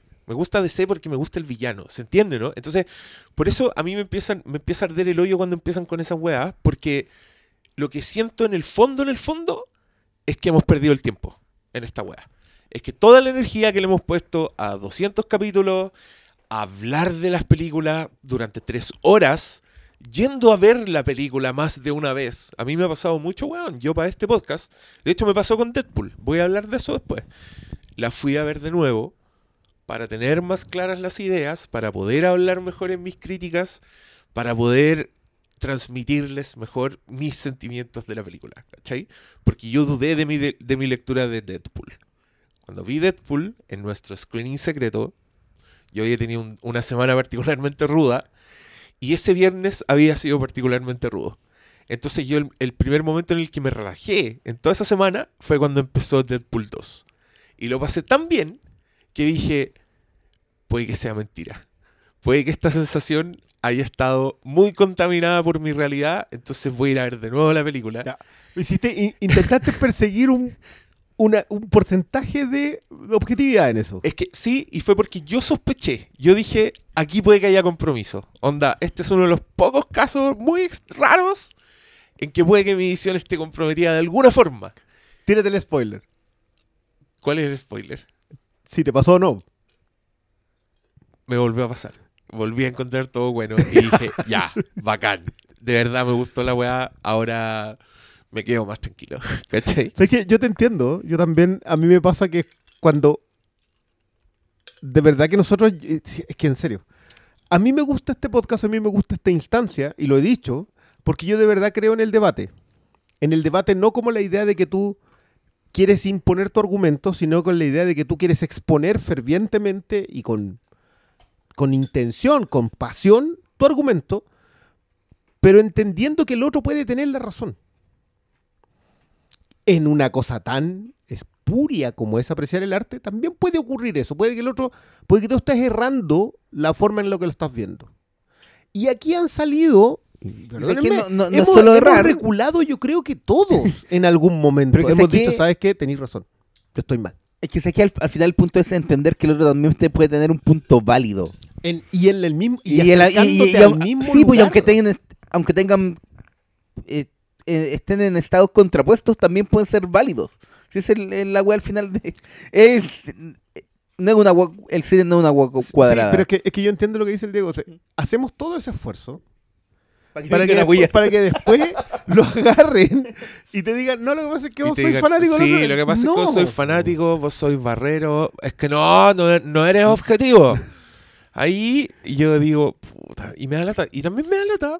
o sea, esta cosa también es específica y se quiero decirla. A mí Marvel me produce una fascinación. Encuentro que es una weá fascinante lo que está haciendo Marvel. Así- eh, lo encuentro. Yo, yo lo reconozco que, que me pasa lo Yo- mismo, pero, pero yo el- con el fenómeno, a diferencia de lo tuyo con el... Estoy esperando que me aparezca, que aparezca el libro. Onda, que escriba un weón seco sobre Marvel, sobre lo- porque weón, yo esa weá le voy a comprar y me la voy a hacer chupete. Encuentro que están inventando demasiada weá que les funciona, ¿cachai? Y me he repetido muchas películas Marvel por lo mismo, como estoy. Vi Guardianes de la Galaxia volumen 2 de nuevo. Me sorprendí con muchas cosas. Como que, por ejemplo, establecen de dónde saca Rocket el ojo que le da a Thor. Esa buena escena de Guardianes de la Galaxia. Y yo no me acordaba. Y lo vi y fue como, ¡oh, los huevones! ¡Qué buena la wea! ¿Cachai? Eh, vi Ant-Man. Y, y encontrándola muy inteligente. Todo el rato como diciendo, oh, lo- qué inteligente los weones de hacer eso. Oh, qué bien presentado ese personaje, ¿cachai? Como... Y, y divirtiéndome en las secuencias de acción, como las weas son novedosas, Yo, ¿cachai? yo de Ant-Man siempre voy a tener la sospecha de si eh, Wright quería hacer una heist, que es lo que termina haciendo en Baby Driver. Sí, Y, y si le hubiesen dado la oportunidad de hacer una heist con superhéroe, no hubiésemos estado. Lo que hablábamos a propósito de Deadpool. La idea de es.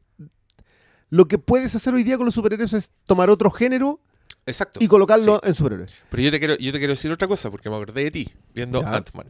¿Te acuerdas cuando hablábamos de Kevin Feige como el cineasta más Sí, trascendente? sí. to- No, Ya. tú postulaste eso. Yo lo sigo- le yo lo estoy- yo me sigo- estoy dando yo lo sigo manteniendo. Sí. Y creo que Ant-Man prueba que Kevin Feige es un cineasta y es un director. Porque esa, esa película que, weón, viéndola yo hace tres días, es tan pulcra, es tan redonda la weá. Funcionan tantos, como los personajes secundarios están bien casteados. Sí. Eh, las escenas con la hija son tiernas, todo. Si esa película culia estuvo dos años siendo armada por un weón y ese weón se fue por diferencias creativas, trajeron a un weón mediocre, porque no me digáis que ese director que hizo la Bring It On es un gran es un O luminaria. sea, yo no sé ni cómo se es llama. una luminaria del cine. Termina la weá y les queda como les quedó. Les queda una Marvel. Esa weá es porque Kevin Feige está Sí. haciendo la película. No, sí, ¿cachai? sí, Y que por sí, eso créeme, yo le he dado vuelta al, al término. Entonces, pero, pero si se fijan, lo que yo estoy haciendo ahora es tirarle flores a la weá, porque la weá funciona como una máquina, ¿cachai? Y, Pero es que, es que, a ver, es que entiende esto. y la disciplina para guardarse que el weón es gigante, weón. Sí, po. Ese tipo de cosas, ¿cachai? Esa weá la hacen. Ya, pero, pero mira, lo que tú estás haciendo es analizar cómo llegaron ahí. Cómo llegaron a hacer estas obras que le gustan a todo el mundo. En ese proceso, en el proceso de decir, logran entenderte a ti como público y te entregan exactamente lo que tú quieres tener. Ese momento. Le estás diciendo a esa persona que ese sentimiento que él considera absolutamente honesto de fascinarse con lo que está viendo en pantalla está en realidad maqueteado. Ese es, eso es algo que produce rechazo. Que te digan que eso Sí. pasa. Y yo puedo entenderlo porque, porque, perdón, yo, mi deformación profesional es el publicista. Yo sé cómo se hace eso. Sé cómo se busca. Sé cómo tú atacáis las necesidades de las personas que no son necesidades. La persona que ne- necesita sentirse segura, necesita sentirse, etcétera, etcétera. Y tú atacas esas cosas. Entonces sé lo que está haciendo Marvel. Y lo, he lo vengo postulando hace rato y creo que lo hacen muy bien. ¿Y ¿Puedo agregar, ¿Puedo agregar detalles más indignantes? Es que yo encuentro brillante cómo hacen eso. Y, esto también toca, toca la película hoy día. Hacen esto no solo en las películas, lo hacen alrededor de las películas. Sí. Lo hacen, bueno, cuando tú ves un intercambio en Twitter entre Chris eh, Pratt y Chris Hemsworth y Chris el otro culiado. y que los buenos se tiran unos intercambios así y que son tan bacanes que la gente les saca pantallazos para compartirlo. ¿Tú crees que esa weá es coincidencia? No, no, no, yo creo que no. Yo le pregunto a la gente, recién Mark Hamill se volvió tan grosso. Solo eh, a propósito del estreno de Last Jedi, el bueno empezó a hablar en Twitter y a contestar en español y a poner meme. El weón está ahí sentado hace 40 años, pero ahora recién nos dimos cuenta que el weón era un bacán. Eso no es coincidencia. Son unas largas redes cuando Star-Lord va a ver niñitos con cáncer, cuando hacen un karaoke en alguna weá, cuando S- a- Oscar Isaacs tiene una sesión de fotos con perritos y a pesar sube una foto con Mark Ruffalo y después los weones se tuitean. Y después hacen una función secreta donde está el actor en primera eso- y los sorprende. Toda la weá. Son, en verdad son todos Son tan simpáticos, en verdad son todos tan bacanes. Bueno, a lo mejor por eso Dan Norton no pudo entrar, po. era muy pesado. Pero fíjate los que no han entrado, pues weón. Fíjate los que no han entrado. Eh, Hasta dentro de Marvel hay gente que no lo está haciendo. Zoe Saldaña no lo está haciendo. No. ¿Quién le tiene buena a Zoe Saldaña? Para parecer- Los habitantes de Pandora. Tom Holland. Ah, pero, pero bueno, eh, es que es una reflexión porque yo ahora sospecho de todo. Ando muy. ¿Tú, tú no viste muy conspiranoico. No, no vi Entourage, pero estoy Ya. viendo Boya Horseman. Y en Boya Horseman, ponte tú, hay una mina que le ofrecen el trabajo de escribirle los tweets a unas celebridades. ¿Cachai? Porque la buena es seca, es inteligente. Y las reuniones en que está la estrella y la weona que va a tuitear son dolorosas. Pero que, ¿sabes qué? Pues Al- sí, obvio que esta weá es. Pero, sí, en- en- obvio que- ¿Ustedes Pero- saben que en Entourage sale Cameron? Sale James Cameron. Ay, el weón es una película de. James Cameron va a ser Aquaman. Ya. ¿cachai? Con el protagonista de Entourage. Eh, y ahí hacen la sátira del personaje de Ain't It Cool News. Que, que esta idea de que el tipo era condenadamente sobornable. El solamente- Harry Knowles. Claro, solamente colocándole una. Sale Jessie Jane eh, y otras actrices porno, ¿cachai? Todo. Hay un momento en que él da una entrevista a propósito de Aquaman y le preguntan, bueno, tú con los cómics, ¿qué onda? Y él le dice, ¿sabes que me gustó esta y esta etapa? Y te da todo porque se lo estudió todo. Yo ahí dejé de creer absolutamente en que a algún actor le gustaba en realidad. No, yo siempre me gustó Spider-Man. Mentira. Eso es mentira. Pero te funciona como una venta de producto. ¿Cuándo? ¿A quién le creo yo? A Bon Jovi, güey. A los viejos. A ese le creo. Ah, le, cre- le creo a Nicolas Cage, que es comiquero. Sí. Porque el loco, su nombre es de un cómic. A los nuevos, creerle, no, es- funciona la maquinaria y funciona muy bien. Porque te entrega un producto que te gusta. Es que esa es la weá. ¿Qué tiene de malo eso? ¿Te gustan los cómics? Sé como Nicolas Cage. Cómprate Action Comic número uno y ponle a tu hijo Kalel. Esa es la wea, ¿cachai? Yo tengo un amigo que le puso Calel al hijo. Se llama Lucas Calel. Pero mira, Ah, ya, sí, no, pero nombre más aceptable. toda esta wea que Parece estamos Luca- hablando, Luca hay que pensar que a La Roca le pagan un millón de dólares por redes. por redes sociales, aparte de los 20 millones que gana por contrato de película. Entonces, obviamente está, está todo diseñado para eso. Pero en ese con- gran contexto, yo creo que Ryan Reynolds, que es de lo que vamos a hablar, yo le compro eh, po- por, lo menos de entusiasmo y que el one siempre ha sido jugado con lo que quería contar con Deadpool. Yo, yo Tengo sé, la sensación de que Ryan Reynolds es de verdad. ¿Sabes qué me pasó a mí con Ryan Reynolds? Que yo de verdad creo que el loquito andaba con el palo en la mano buscando el gato. Y encontró el gato y le va a seguir Y no lo va a soltar el más. palo hasta que Sí. tenga la cola tiesa ese pobre gato. Lo que pasa es que igual, igual yo creo que estamos en un... Y es, y es curioso que nombrís a, a La Roca porque efectivamente los primeros actores performancistas que se preocupaban de mantener un personaje las 24 horas fueron los luchadores libres. Y no solo eso, eran también los. Acuérdate de la época de los 90 con el trío de acción de Hollywood. Tenía ahí a Stallone, Bruce Willis Ya, y Arnold Schwarzenegger. Y los tres ganando. Eran, acuérdate, los listados de los más que ganaban eran 20 millones. Estaban esos tres. Claro. Y, claro, pues, hacían su Planet Hollywood y tenían como toda la fachada de. Pero en ese tiempo todavía era... Como proto toda la wea que era- pasa ahora. Era una cosa de, cuando se prendía el foco. Los luchadores libres tenían el problema, entre comillas, en los 70 y los 80, de que los locos solo existían cuando empezaba el show. Y dejaban de existir. Entrando al siglo XXI, los actores que se van dando cuenta que de alguna forma u otra tienen que recuperar el Star System para ellos, para la, como fue alguna vez la United Artists, cuando eran los actores los que llevaban a la gente al cine. Porque nosotros pasamos, esto son ciclos constantes, que lo sepa la gente. En algún momento en la historia del cine, los primeros en llevar a la gente eran los productores. Te voy a ver una película de Cecil B. DeMille, de Carl M. Jr., estoy hablando de 100 años atrás. Y esos locos eran productores. Esos buenos eran como Kevin Fitch. 80 años. Carl M. Jr. era el productor de Universal que hacía las películas de terror de Universal. Da lo mismo quien dirigía. Ese loco marcaba la pauta, decía qué película iba a estar, qué actor la iba a protagonizar, cuál era el tono. Era exactamente igual. El showrunner. Después de eso. No, no, pero, pero Paul Newton. Claro. Después vinieron, eh, vinieron los actores, después vinieron los directores. Y después vuelven los productores, los actores, los directores. Son ciclos constantes. Claro, ¿Cachai? Cecil B. DeMille, después de eso viene el Star System, después de eso... Claro, eh, de Abogar, eh, Bacall, Después de claro, después pues. de eso vienen los directores, bueno, qué sé yo, Billy. Wilder, el mismo Peckinpah, Claro, los en los rebeldes. 50, Y después vuelve gente como Irvin Allen. Claro, y, y Darryl Zanuck en los 60. ¿Cachai? Después los directores, Después en los ¿no? 70 vinieron los directores Muy- otra muy vez. bien, Sala. Y ahora están los otros actores. El bueno, el punto es que ellos se dieron Lo cuenta. hace otra vez. se dieron cuenta que hoy en día el foco, así como a los luchadores se les prende cuando empieza la, la- la promo y termina cuando se van al corte, ahora para los actores por las redes sociales y todo está prendido a las 24 horas. Es que no, si es que no, lo, lo que tú estás diciendo, los luchadores en los 70 y el 80 tenían que mantener el kayfabe. ¿Qué era el kayfabe? Era mantener la ilusión de que ellos eran el personaje que interpretaban en el ring. sí. Entonces los güeyes, si dos güeyes son amigos, pero en, en el ring tenían rivalidad, los güeyes no podían andar en el mismo auto. No, mantenían la ilusión las afuera. 24 horas y yo creo que ahora mantienen esa ilusión. Los güeyes, loco, vean lucha libre. Eso es, Es que eso es. que Y hoy en día los actores, los actores saben que la única manera de, de mantener el favor del público es estar en personaje las 24 horas. ¿Y dónde?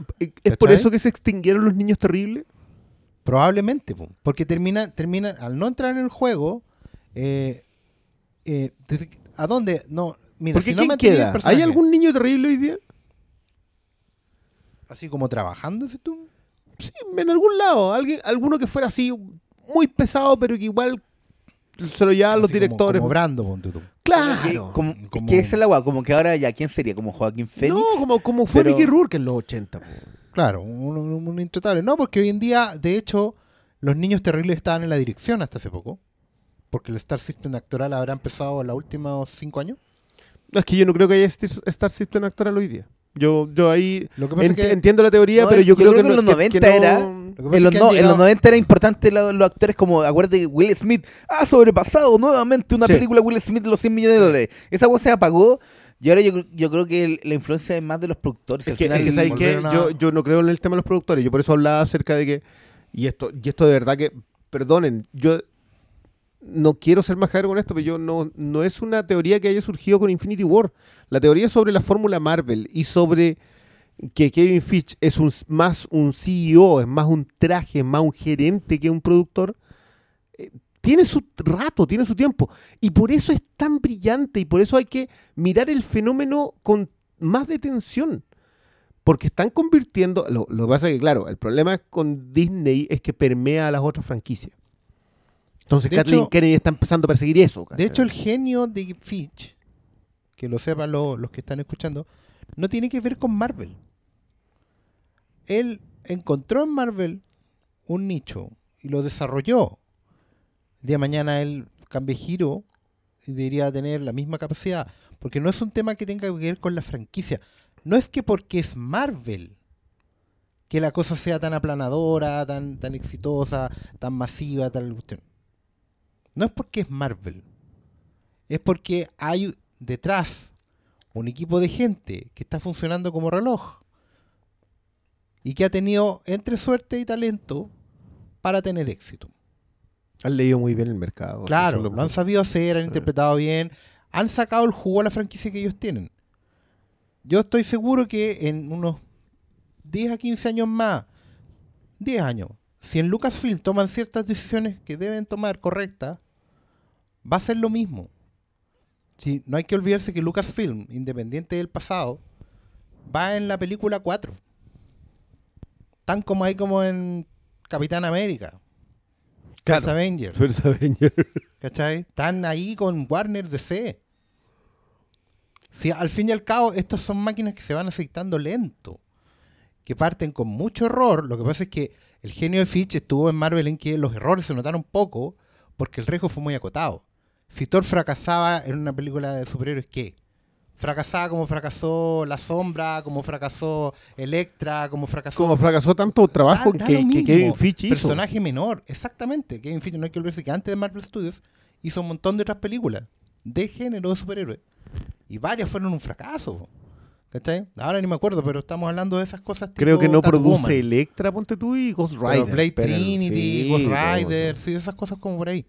Entonces, el- hay un tema de perspectiva también, hay un tema de ser el primero que llegó acá con esto, que se mantuvo también.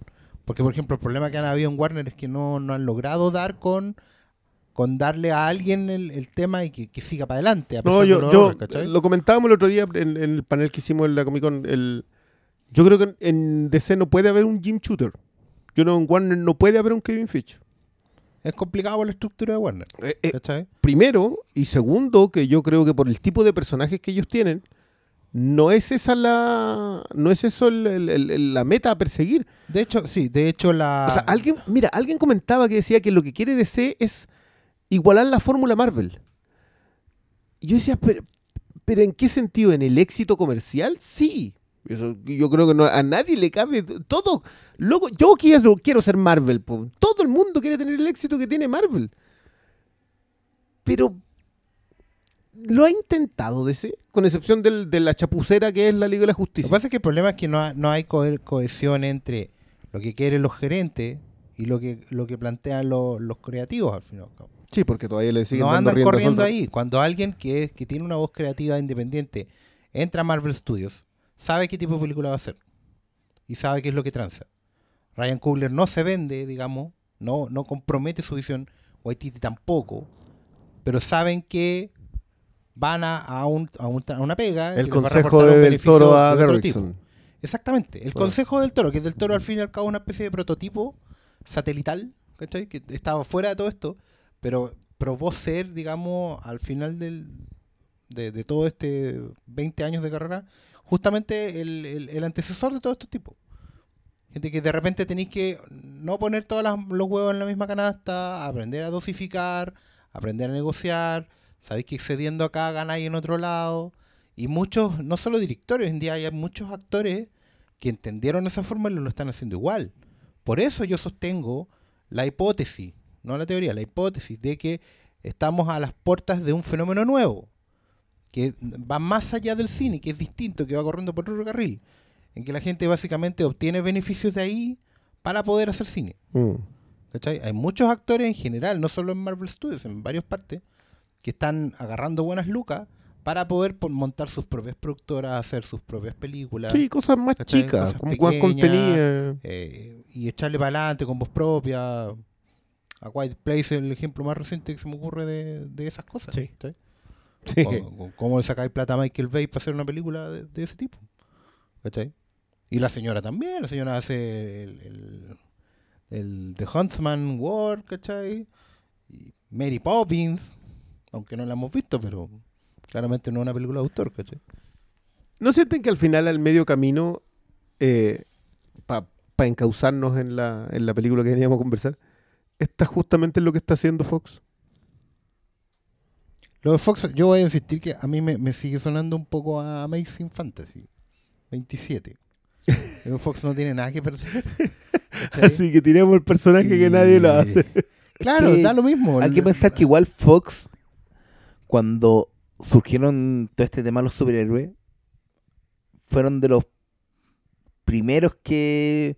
Que, metieron las patas que hasta me- el fondo. que metieron hasta el- pero también fueron eh, los que probaron un estilo de película que los locos vieron y dijeron, ah, esto funciona. Recordemos que, claro, antes teníamos Superman y Batman. Pasó Batman y Robin, todos dijeron, no, se mueren los superhéroes. No puede haber nada más de superhéroes después de esta película. Y salió Blade, salió Spider-Man, salió, pero antes salió X-Men, ¿cachai? Fox Que son las tres. Yo, yo, yo siempre creo que, que subvaloramos un poco eso, que son esas tres. Una de Sony, la vilipendiada. Y New Line, New Line era independiente, ahora es Warner. no, no siempre No, fue siempre Warner. ha sido Pero Warner, siempre pero era, pero era una subsidiaria. ¿Se acuerda que New Line No, terminó siendo, siendo, la- claro, siendo. terminó siendo lo que, lo que es porque invirtió todo lo que tenía y se endeudó para ser el Señor de El los de Anillos. los Anillos. ¿no?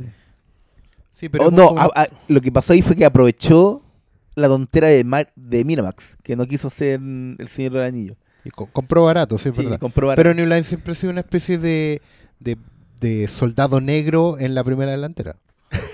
Entonces, claro, pues, igual Fox como- siempre ha estado ha, ha- ha estado ahí presente y también la cagó fuerte con, con varias de sus películas. Pero Es que Fox tiene ¿Qué, tradición es- de qué ser es un peor de Fox, Electra? Electra. Electra, creo. Electra. Y es que sé que Fantastic Four. los Esto encontré que es Fantastic Four peor No. que Electra. Pero ¿No te acordáis de Electra? todas, no, las tres, las tres. Pero recordemos que la, de la nube, la, la nube de los Galactus Cuatro Nube. No, sí, Fox la ha cagado mucho, pero en el último tiempo también se encontró. Es peor Electra que los Cuatro Fantásticos. Sí, sí, no tiene por dónde. ¿No has visto no, Electra No, entonces? no, no la vi. Ah, ya. Vi, la, No la vi vi. Daredevil. Ahí salió Electra, pero no vi la película. Ya, sola. pues, Electra era... Mira, ¿te acordás de la pelea en el parque? Sí. Ya, era peor Electra que Pero es que Fox tiene la particularidad de que, claro, está jugando con los juguetes de otros, Pero ya ha probado todo lo que otros ya hicieron. Pues sí, ya tuvo películas de origen, ya tuvo películas de equipo. Cuando nadie más los tenía, lo Hicieron Infinity War antes. hicieron Infinity War antes. ¿Cómo que Días del Futuro Pasado? Pero. en realidad Apocalipsis. Bueno, no, no, no. Esas vienen al revés, ¿cachai? Que Apocalipsis va a ser Infinity War y Días del Futuro Pasado va a ser la que viene. O sea, la que viene, claro. Oh. Bueno, ojo. a que propósito de que ahí no viajes tiene, temporales. no, Ah, no, claro, ahí no tiene que ver eh, eh, esto. Tiene que ver que en los cómics Marvel siempre X-Men fue pionero. Nunca una historia de los Vengadores vino antes que una de los X-Men. ah, sí. O sea, ahí, ahí hay un detalle que como que a todos se le... Porque, claro, es tan exitoso Marvel que como que se les olvida que en realidad los mutantes son los únicos que siempre arriesgaron. Los que hicieron malo a alguien que era bueno, los X-Men. Los que hicieron bueno a alguien que era malo, los X-Men. Lo- Todo lo hizo... O sea, que... que oh, no, es que Loki terminó siendo... Loco y Magneto. De hecho, tiene, tiene toda la razón. Loco, y Grey. el- los Avengers en general, en la historia de Marvel, no son realmente un grupo relevante. No. ¿Cachai? Los Avengers eran el partieron siendo como una especie de repositorio donde estaban los héroes que no tenían casa propia. Porque no, No, le había Que quedado. no tenían revista Y propia. ya lo hemos dicho acá, eran los, los héroes cornetas y Sí, po, no hay que olvidar que Thor, que Iron Man, que el propio Capitán América. Bueno, el Capitán América siempre era como el, el más elevado porque era como el, el, el rastrojo antiguo que Y, tenía claro. Marvel, po. Es Pero que era, era Que el reconocer, estaba estaba ojo Kirby. de halcón. es que Stan Lee La reconocía la necesidad de tener una especie de faro a los Superman, como la competencia. Y, al principio trató siempre que fuera el Capitán América. Lo que pasa es que después, y es un poco lo bonito de la historia de Marvel, que el faro terminó siendo Spider-Man, que es algo que él no, no supo prever, pero que sí supo aprovechar ¿cachai? en Marvel. Que tiene mucho que ver Ok. con la generación también. sí. Bueno, es que, es que a mí no me, no me gusta repasar ese tipo de cuestiones porque como que siento que eh, la gente se toma mal que tú le hagas un repaso histórico. Pero el eh, lo de Spider-Man tiene que ver con... nadie quejándose. Lo de Spider-Man tiene que ver con un cambio generacional. Lo de Hulk, lo de Black Panther, eh, tienen que ver con cambios generacionales. No vas a ver a Hank Pym pegándole a la señora en Marvel. Los De hecho- temas, de una de las gracias que tiene, lo- lo- también lo comentamos en el panel, una de las gracias de Marvel es que ellos han sabido hacer más superficiales a sus personajes, en vez de hacerlos más profundos. Y extrañamente, donde falló DC es en hacerlos igual de profundos o más profundos, pretender hacerlos más profundos, que lo que son en los cómics. Cuando Marvel lo que, hizo brillantemente fue, ¿quién habla del alcoholismo de Tony Stark? ¿Quién habla del desfase temporal del Capitán América? Que el tipo se perdió el siglo en donde América, donde, estoy usando América como lo ocupan los gringos, murió. El sueño americano se murió mientras el Capitán América dormía. Nadie habla de eso. Nadie habla de la auténtica profundidad de los personajes Marvel, por muy, concuerdo con Quintero, por muy corneta y de segunda línea que sean, tenían capa.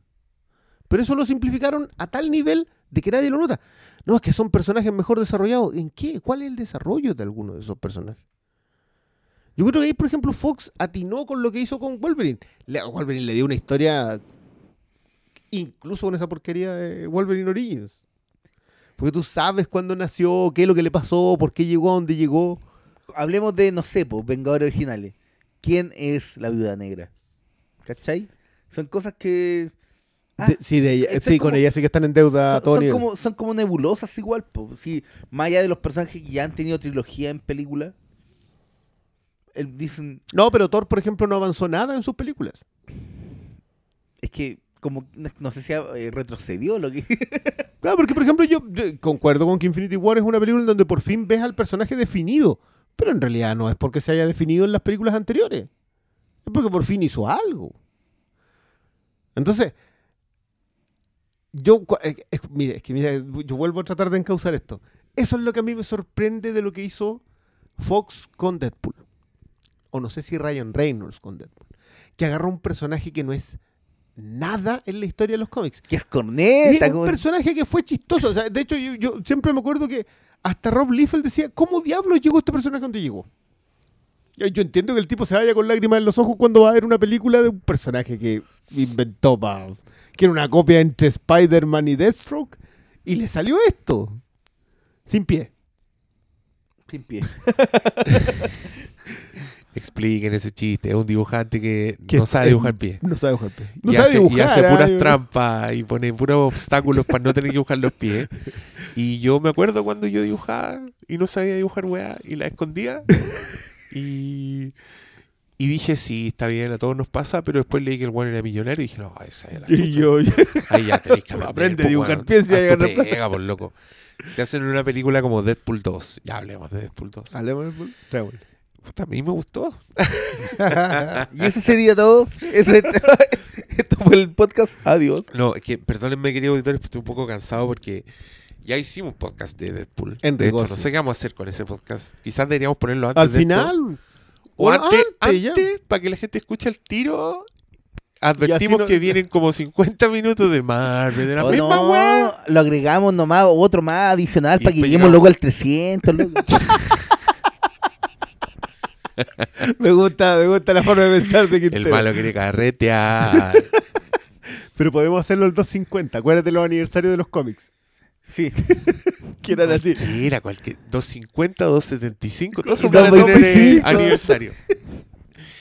Pero estoy eh, a lo que iba que estoy un poco cansado de hablar de Deadpool. Entonces siento que si- to- todo lo que voy a decir ahora siento que ya lo dije y por eso me siento un poco como mono de organillero, así como Oye, Ya. la, la comedia. démosle de nuevo, pumba, pa, pumba. No, mira, yo, eh, bueno, ¿se acuerdan? Pueden retroceder un par de, de escenas de capítulo y lo que dijimos de la 1.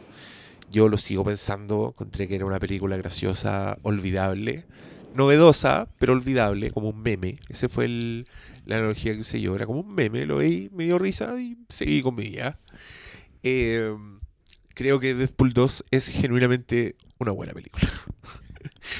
creo que ya no es un meme, creo que es una buena historia de superhéroes, es una muy buena película de acción y es una muy buena comedia. Entonces, encuentro que todo lo que quería hacer lo hizo bien, me reí mucho, el nivel de las tallas lo encontré a otro nivel. Hay una secuencia que es un gran chiste y que es de una hermosura que ni le explico, que ahora cuando la vi de nuevo por segunda vez, me empecé a reír antes de lo que venía, ¿cachai? Y me di cuenta de lo largo que es realmente ese chiste. Porque estamos hablando de la, de la secuencia. Estamos hablando de la secuencia. que después de la secuencia, que no se puede creer, viene una secuencia de acción de la puta madre. Esta película es de un director que antes de ser director fue coreógrafo y doble de acción, entonces un weón que conoce la acción. Esta película tiene una acción que se siente análoga, pese a que tiene mucho efecto digital, pero se siente análoga. Es una película de acción donde los superhéroes sí se sacan la chucha, se golpean. Eh, hay mucha acción de balacera, coreografía de balacera, muy sangrienta además, porque que yo encontré muy fresco en una película con personas con superpoderes, estar viendo una escena que parecía sacada de, de The Raid o de John Wick, pues si John Wick está más cerca. Eh, mucha balacera con balazos en la cabeza que parecen, se ven completamente reales y, y espantosos. Persecuciones en auto, ¿cachai? Weas, weas físicas, como weones dándose vueltas y sacándose la cresta, que yo encontré fresco, porque para qué estamos con weas, cada vez que uno ve una secuencia de acción en una película de superhéroes, está viendo CGI. Eh, cuando pelean, puta, ¿hay alguna secuencia de Infinity War que sea como de acción? Y que no sean CG versus CG. Es, que, es que yo siempre tengo el recuerdo de, de Winter Soldier. Que eso De sí Win- tenía Win- peleita. Winter Soldier se notaba que. Sí. tú decís, ¿qué- ¿por, por qué? Eso, era- eso de verdad era una patrulla. Y no es tan lejos eso. en el Sí. tiempo. De- y de Pero- hecho yo encuentro que no, tampoco no está tan lejos de Deadpool. Creo, Pero que, creo pese- que se siente igual de orgánica. Puta, yo creo que acá es más que en la, en la, en la otra. Porque en la otra, donde tú me acuerdo de la Gina Carano y que mucho. Que la primera. Y que, claro, que la primera de Deadpool. que- y, el, y el CG que, puta, no tenían tanto presupuesto. Acá hay un salto de presupuesto. Y, le- y lo hacen notar. Que, weón, esta película se ve muy bien. Como todo. El CG, los encuadres, los colores. eh, la secuencia de crédito. La secuencia de crédito es de una factura que yo no había visto en una película de superhéroes así. No había visto ni en una X-Men. No, sí, ya, en, una, Sí, en las la X-Men sí. Pero. Era una James Bond. Pero esta weá muy guarra, muy sangrienta, como con un humor de la puta madre, muy jugado, como jugaba en el sentido de que ya, ser, no le importa nada. No le importa nada. Eh, se ríen de todo, de todas las formas posibles. Eh, hubo tallas que no me funcionaron a mí, pero da lo mismo porque había 70 tallas después. Y si funcionaban 50 ya estamos al otro lado. Y lo pasé muy bien. ¿Sabes qué me pasó a mí? hay Que, una que- escena romántica que yo estaba genuinamente enternecido y dije, ya, pero weón, onda, todo. Pero no lograron". sentí que incluso las escenas románticas, que a mí fue algo que me pasó dándole vuelta a la película. Que, que sentía que la capa, mm, que no era solo de ejecución, yo de verdad que siento que Deadpool quizás tiene que ver con que el, director está tratando de demostrarte que con la acción podía hacer algo más. Entonces, más encima le tiran una comedia encima, porque estoy seguro que los, que los guionistas acá sufrieron haciendo chiste tras chiste tras chiste eh, cuando tenían un director que estaba haciendo una película de acción. Entonces tenían que insertar chistes en donde tú decís, no, aquí no va. Yo, ah, me acuerdo de una pelea entre dos personajes en que Deadpool dice, ah, acá viene esto. y te lo anticipa. Y tú, tú, sabes lo que viene, igual lo vayas a ver y lo vayas a disfrutar. Y No le güey, importa nada. no le importa nada. Y siento que eso, el, ¿sabes qué? Yo no me voy a tomar en serio lo que soy. Porque soy un chiste, nací siendo un chiste, puedo hacer otra cosa, pero aún así va a seguir siendo en el mismo tono. Siento que, por ejemplo, que yo encuentro muy dramática lo que pasa en la relación eh, de pareja. Muy dramático. Es muy dramático. Es muy dramática la consecuencia, pero todo está tomado desde ese punto de vista. Desde para seguir vivo, que no es al fin y al cabo lo que persigue, pero para seguir vivo no tenéis que tomártelo tanto en serio. Eso de... Ahí está hablando del género. Eh, probablemente. probablemente. Es que, es que sí, yo la, sien- yo la sentí media meta en, en, eh, con lo de cable, yo la siento muy meta. Siento que son dos personajes enfrentados exactamente lo mismo. Pero eso ya lo hablaremos en la parte spoiler, digamos. Vamos a hacer parte de spoilers. Puta que le tienen fe a esta yo conversación. no, yo no estuve en el, en el En el segundo visionado. podcast, claro. No alcancé a llegar por razones de industria. De codicia, económica, di la verdad. Eh, el día que más vendimos. estábamos, estábamos en Comic Con ahí atendiendo al pie del cañón. Pero, pero me re- recuerdo que en la, en la en la, versión, la función de prensa, salimos como bien, bien a, medio tono. No, así- no salimos eufóricos. Y en lo personal sentía que efectivamente había cosas que se habían perdido, pero había otras que se, se podrían haber ganado. No estaba tan seguro. Le fui dando vuelta con- con los días. Como, siempre pasa realmente. Y me fui dando cuenta que efectivamente esto es muy similar a, voy a insistir, la analogía de la banda que lanzó un segundo disco. El primer disco tú lo ensayaste por años, desde que fundaste la banda, eh, las canciones las hay sufrido, las hay preparado, se te ha ido la vida, todos los sueños, toda el hambre, toda la ambición están en el primer disco. Con los errores, imperfecciones, sobre todo como acaban de decir acá, con las fallas de presupuesto. O sea, no había todo el presupuesto que se podía, así que se hizo lo mejor que se pudo con lo que se podía. Y eso mismo le da un estilo, un- una, una, una postura casi panqueta en algún momento, se siente muy contestatario, muy rebelde, muy, esta es nuestra única oportunidad. Aquí lo quemamos todo. Y eso es un poco, El famoso filtrado del, de la secuencia inicial. Claro, Para mí Claro. eso fue el... Tiene- Aquí lo quemamos todo. tiene que, tiene que ver con eso, ¿cachai? Pero por ejemplo, en Deadpool 2, tú hay, tenés dos caminos. Uno es repetirte y, y- y- y tratar de repetírtelo, pero eh, amplificado. Y eso normalmente la mayoría de las veces sale mal. O- te puede crear una, una lealtad con, con- con una audiencia, pero al fin y al cabo te vas dando cuenta que no te vas a convertir en algo trascendente. O tratar de eh, manteniendo lo que mejor te sale y empezar a innovar. Que cuando las bandas dicen, bueno, ahora vamos a hacer un segundo disco, va a ser otro tipo, va a ser nuestro otro disco, ¿cachai? Así como, no sé, por poner una banda cercana para todo. Los prisioneros hicieron el primer disco con lo que podían. Guitarra bajo batería, tres acordes, grabar en cinco minutos, ¿cachai? Eh, porque era lo que podían pagar. Y te sale ese disco panqueta, que es el primero, la voz de los 80, En el Pateando Piedras ya tenéis acceso a máquinas, tenéis acceso a, a- a mezcla, pistas, a estudio, y te grabáis un disco industrial. De tecno industrial, porque podí. Y el tercero vuelve a ser otro estilo, y el cuarto es otro estilo. Muchas bandas hacen eso. Yo siento que fue una buena decisión, la de al fin y al cabo Ryan Reynolds, que es como el vocalista de esto, el frontman, de cambiar al, al productor, al compositor, que en este caso es el director.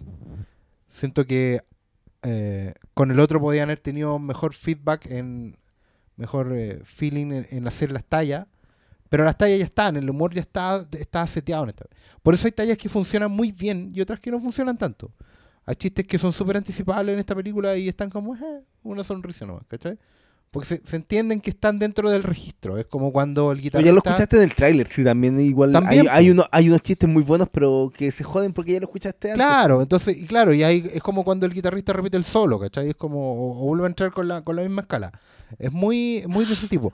Pero, pero igual se atreven a incorporar a alguien nuevo. Y creo que eso es lo que mejor funciona en Deadpool 2.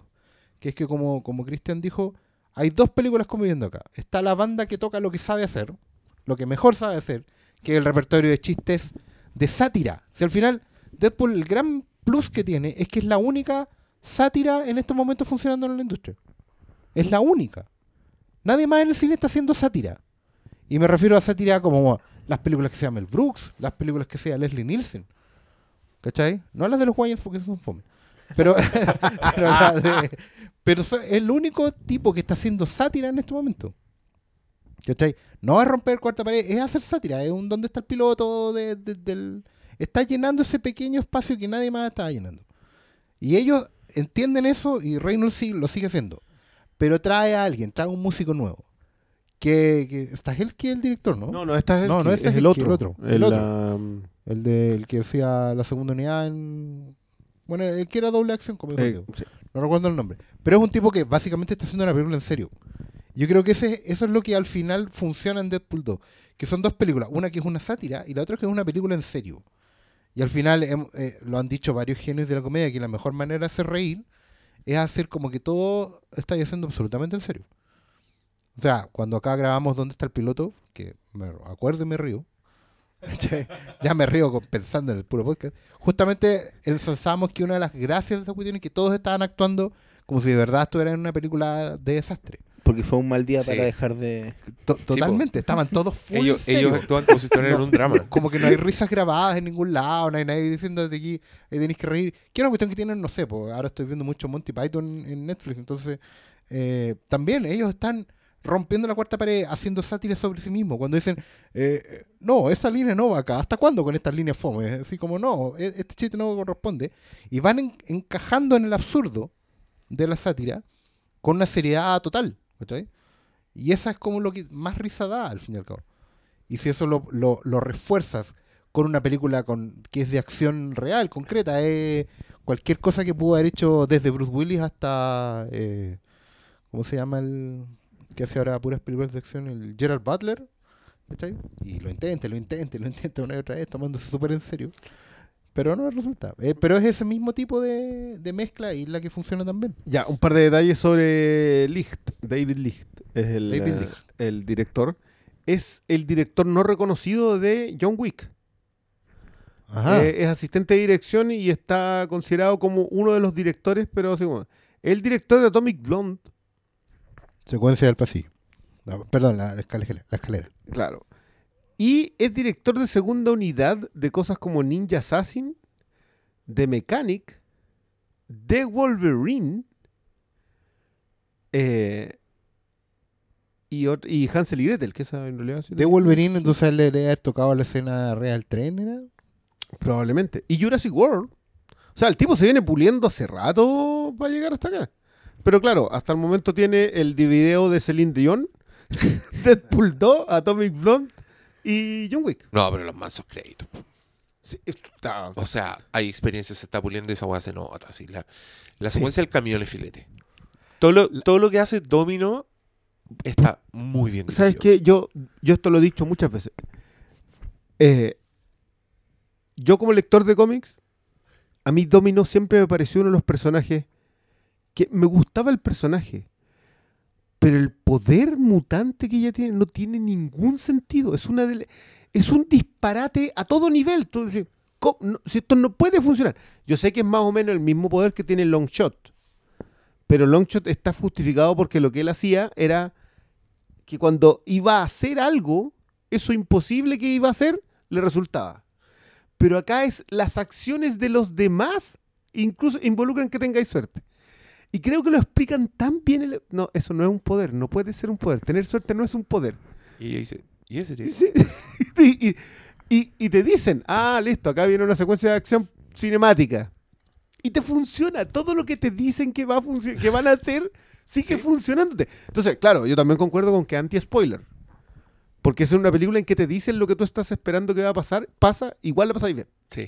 Entonces, ¿qué más le vaya a hacer a una cuestión que, que es tan honesta consigo misma? Es que lo que lo que le ayuda justamente es el espíritu de sátira.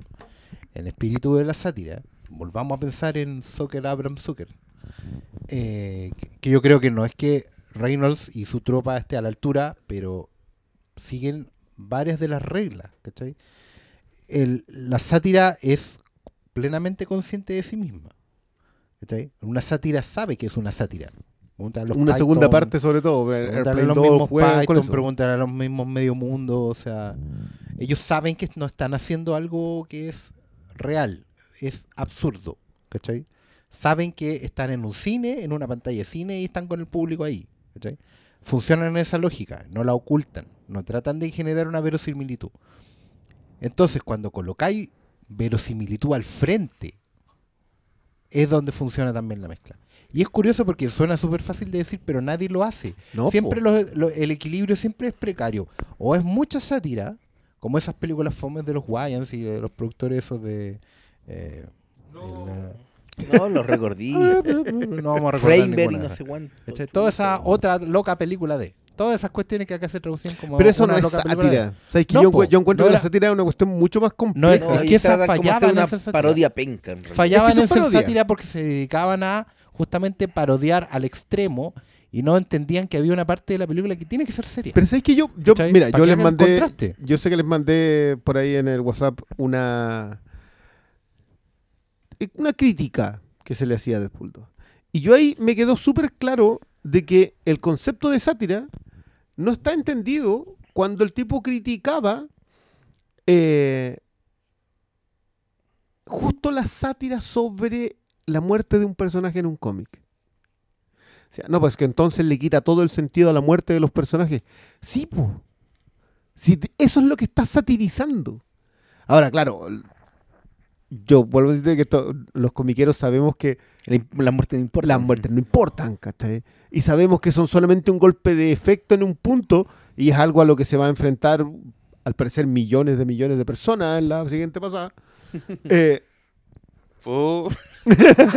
pero, pero me encanta que acá lo satirizan de una.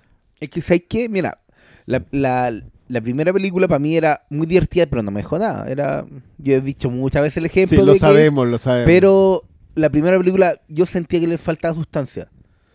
Y creo que aquí, eh, antes era como disparar por disparar chiste, pero ahora tiene una razón de ser. Ahora encontraron el foco de por qué hacerlo. Y tiene mucha relación con lo que estaba diciendo Oscar, porque te dan un- un- una historia central que funciona y- solita. que funciona solita y a eso le agregan todo lo que hace a Deadpool ser Deadpool. Lo que pasa Y es que, Y el tú- problema es que, no sé, po, por ejemplo, eso provoca que esta nueva película no sea tan fresca como la anterior, De todas maneras. que además tenía la particularidad de durar solo 90 minutos, entonces eso la hacía muy dinámica, que no, Sí. no, es- no es algo que esté presente en esta película, porque de repente igual se hace un poquito larga, pero es porque Porque te cansáis de lo que estáis viendo también. pues, Te cansáis de la acción y te cansáis de la gracia. Pero yo creo que aquí están ajustadas más las cosas para hacer una propuesta y creo que Deadpool 2 tiene una propuesta. Al fin veo algo que, que vale la pena más allá de una risa transitoria. ¿Ustedes Ahora veo el valor de que me cuenten una parodia de superhéroes, ¿cachai? Es algo... Claro, pues la otra era muy inédito ver a- al, al tipo de película que era Deadpool. Era, esa es la gracia de Deadpool. Oh, esta guay no la pilló de otro lado. Ahora no están solo en eso. ¿Ustedes leyeron las miniseries antes de que lo de Fabián Niciesa No, primero? yo confieso que nunca leí nada de Nunca Masacre le, del de Mercenario Masacre del Bocazas. Mercenario Bocasas. Nada. que, que justo tiene eso. La primera eh, eh, miniserie es, es como en la primera Deadpool. Mucho chiste, mucho corte de la cuarta pared, te reís mucho con las, con las locuras que hace el personaje. Pero después llega Joe Kelly, que es aún más disparatado. Pero en un punto, estoy hablando ponte tú, el capítulo 8, se pone serio. Es un capítulo en que no echa ni un chiste Deadpool. Y te funciona impecablemente. Ahora, esto, esto es historia antigua, ¿ah? porque estoy hablando de los tiempos en que Deadpool no era la caricatura de sí mismo que es hoy, en los cómics al menos. No era el meme.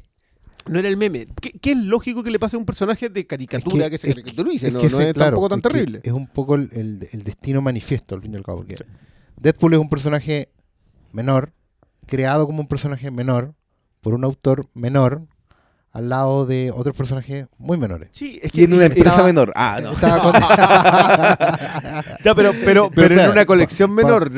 como se que le olvida claro, que o sea- X-Force era súper popular en su momento porque lo dibujaba Leifel. Sí, y no, y es como era uno de los cómics que vendió como 5 No, millones sí, de sí, copias y la weá no, es de lo más vendido en la historia. Sí, no, es que es el, es el tema con Leifel, sí, por eso nadie lo entiende. Es un tipo que era un dibujante. Decir mediocre es insultar la mediocridad, weón. Si Leifel es pésimo. Y aún así el tipo consiguió una fama. Yo no sé si es muy buena onda, paga muy bien. Eh, No, lo que pasa es que él estuvo en el momento justo para estar en cada una de las cosas desde hasta fue uno de los fundadores de Image. Pero loco, se llevó a Alan Moore a hacerle una cuestión a él. Alan Moore. Estuvo Yo te- vuelvo a insistir, yo creo que extendía muy buenos cheques. O sea, sí, a uno lo fund- todavía le deben llegar lucas por Image. Sí, pues Que, sí, que- que hoy día él no debe tener nada que ver. Pero, pero bueno, no es el punto. el- el- a lo que yo iba. Deadpool nace de ahí consciente de sí mismo. Consciente de que puede satirizar cosas. Yo no sé si usted. no, no creo que lo hayan leído. Hay un capítulo en que Deadpool viaja en el tiempo y queda atrapado en el cuerpo de Peter Parker. Ya. De Peter Parker ¿Y- ¿Y, Spider. en qué época de Peter Parker? En, en la época en que los rulos de eh, Norman Osborn eran ese peinado Ah, ya. encrespado metido arriba. Cuando Gwen estaba vivo, digo. Claro. Y eh, es brillante porque lo meten a- en ese cuerpo, pero él piensa y dice cosas que Peter Parker no haría. Mm. Eh, y es y, lo, y, le- y tú agarráis el número original donde sale Peter Parker Spider-Man y agarráis el número de, y las viñetas son las mismas. Sí, es, es brillante, yo- es un especial. El especial de Daredevil era tremendo. Tú sientes que es un personaje que no debería funcionar en el universo Marvel y funciona. Claro. Yo para mí ya cuando ya dije ya esta cuestión va a funcionar siempre es cuando lo emparentan con cable. Ya. En que los dos funcionan en una colección, o sea, se llama Cable y Deadpool. Y Cable con la seriedad que era, no tenía cómo. si no es que, es- ¿sabes qué? Eso va muy relacionado con lo que estábamos hablando, porque al final ese contrapunto entre ambos personajes es lo que le da más sustancia a esta. Sí. Porque existen paralelos entre ambos, Sí. pero también hay son polos opuestos y hace que, que la idea de que un equipo tan derivado como X-Force funcione. Es que es la idea. es lo mismo, pero no es igual. Es la idea de Es la algo comedia más vieja que hay. O sea, Ma- eh, Martin y Lewis, Laurie Hardy, ¿cachai? Eh, Abbott y Costello. Siempre ha estado ahí. Obviamente Salas la y Briones. Claro. eh, eh. ¿Cuál es publicidad buena y publicidad mala? Ahí está, estamos Sí. sonados, sí. Mortog y. O sea. Y Rick. y Ah, y ¿cachai? Morton. Pero tiene esa lógica. Pero además eh, está utilizada dentro de personajes que no tienen nada que perder. Porque al fin y al cabo, Cable, pese a sido muy popular en su momento, era muy circunstancial. Era un personaje que fue creado para ser usado en esa saga y chao. Uno de los 5.000 ¿Cachai? hijos Igual que de futuro Bishop, alternativo Cíclope. Claro, igual que Bishop, igual que Forge, igual que Nathan, Nathaniel- Nat- Nathaniel Summers, ¿cachai? Em, entonces, claro, extrapolar rápidamente eso al cine fue un acierto y de inmediatamente entrar en la lógica de la, de la tradicional comedia del cine.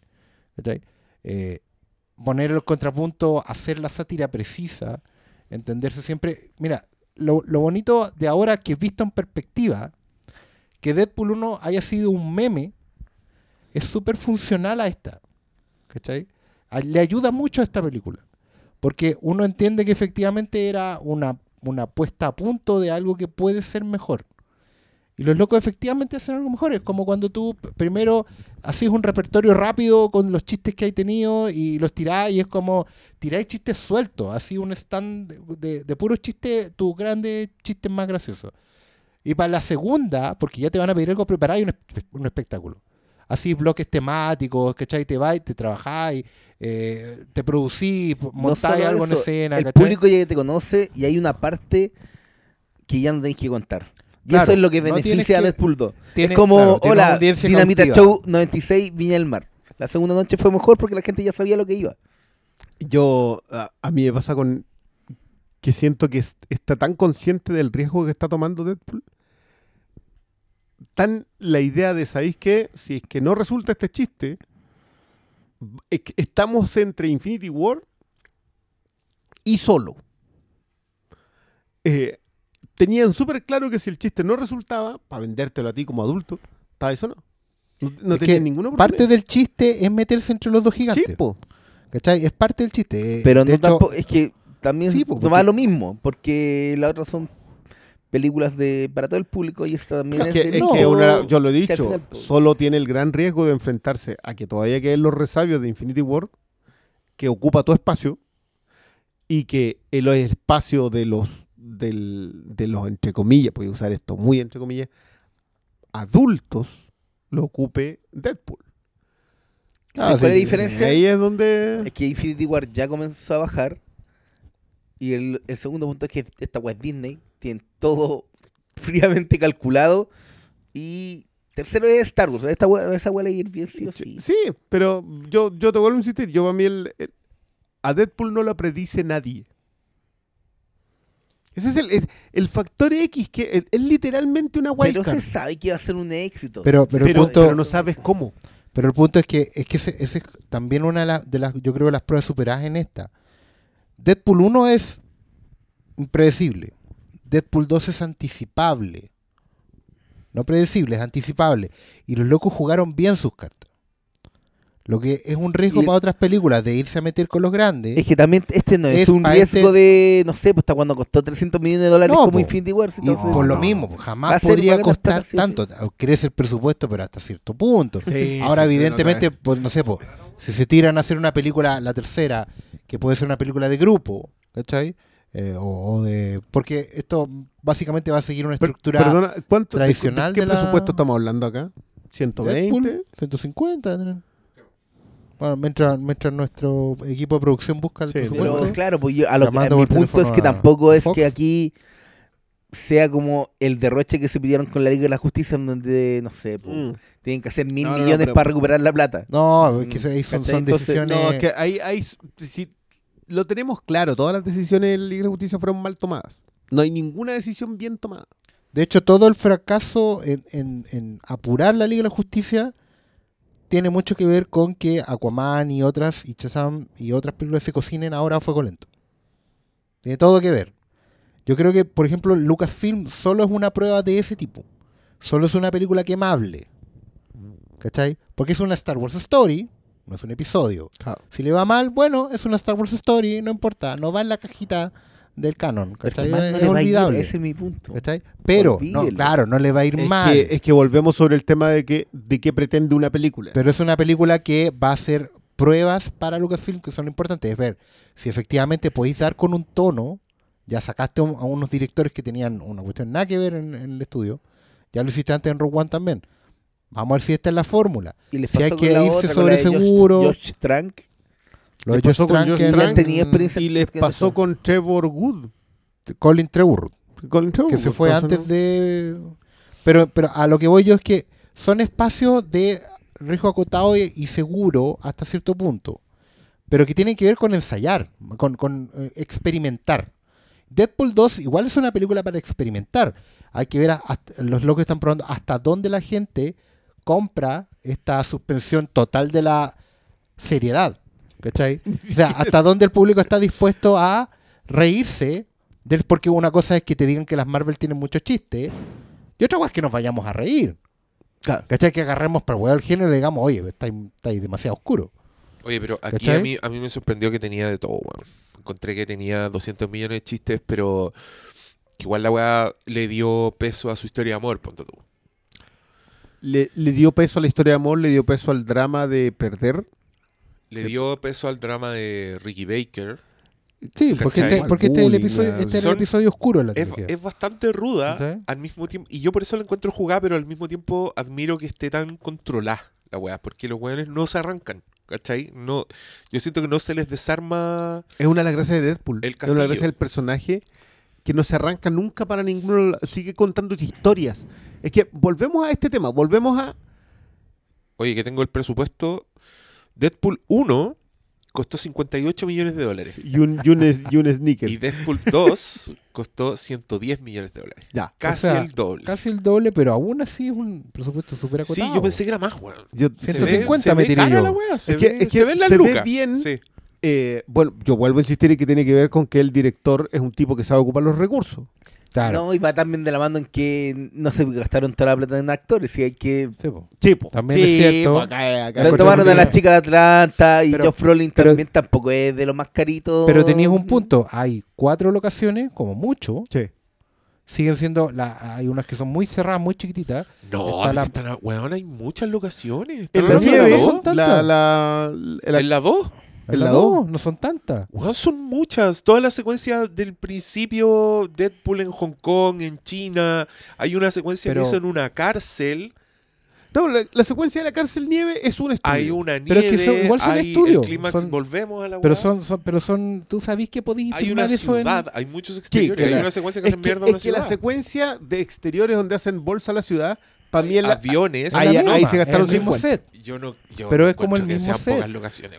Yo- es que yo te vuelvo a insistir, yo creo que es un tipo que sabe ocupar muy bien eh, la secuencia de acción eh, de manera de haber reventado un solo camión. ponte tú. O sea, claro, donde está el contraste en realidad tiene que ver con que, por ejemplo, eh, no viaja a China para justificar una, una inversión de persiguiendo a un villano Claro. que podría haberlo hecho a Hong Kong.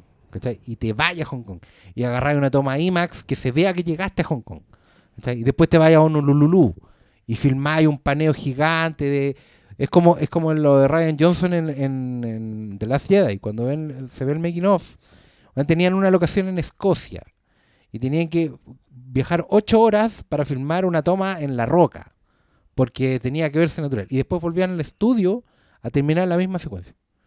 Entonces ahí que loco tenían que viajar todos los días durante los 60 días de rodaje. ¿Cachai? Eso es una exageración de locaciones. No, no, yo- Deadpool, yo- tú- yo tú miráis, si moviendo la cámara, 110 colocándola bien, de dólares, está súper bien Están bien ocupados. es, es eficiente la película, cagar. De hecho, Pero- lo que decís tú, lo del, lo del camión, la Sí, sí, es uno, una sola, es una sí, secuencia sí, de se camión nota. y, y, y- y Es que tiene que ver con la experiencia del director. Es un tipo que, siendo stuntman, siendo doble, no tiene cinco oportunidades para hacer una toma. Entonces aprenden a. Sabéis que esta, se- esta se puede hacer una sola vez porque, como el chiste del, del, del- del chaleco dinamita, pues, pongan atención porque esto se los puedo enseñar una sola vez. Tú, tú sabéis que eso funciona acá. Eh, No olvidemos que se les murió. un stuntman en un. Un doble, sí, po. Sí, pues tuvieron demanda por eso. Tipo. Pero, independiente de que, de que yo encuentro que es un buen presupuesto para una película y que se note que está bien invertido, que hay por lo menos un personaje, no vamos a spoiler nada, eh, con CGI completo y se ve harto mejor que el coloso de la primera. Sí. El coloso de la No. primera. No vamos a decir quién es, pero se ve mucho mejor que el coloso de la primera. es que no voy a decir cuál es el otro. Ah. No digamos, porque es una gran sorpresa. Sí, no, el chapulín colorado cuando aparece, deja las cobas. Eh, no sé, se, se le pueden dar tantas más vueltas a una, a una película que lo que pretende es darle vuelta al resto. ¿Sabes qué? Hay gente que a mí me ha dicho que no le compraba la historia del cabro chico y la idea de familia que construye Deadpool 2, que es como parte trascendental y es- de hecho es con eso cierra la película. Pensáis que yo creo que esa gente tiene pocos amigos. Puede ser, puede ser, pero también yo creo que no, no, no, Pocas neuronas también. no, no, no leen bien la... Se quedan con, con la Pero te digo que, nomás, pero te digo que yo creo que esa crítica justamente es una loa a la película. Porque estamos hablando de una comedia absurda y los locos están preocupados del niño.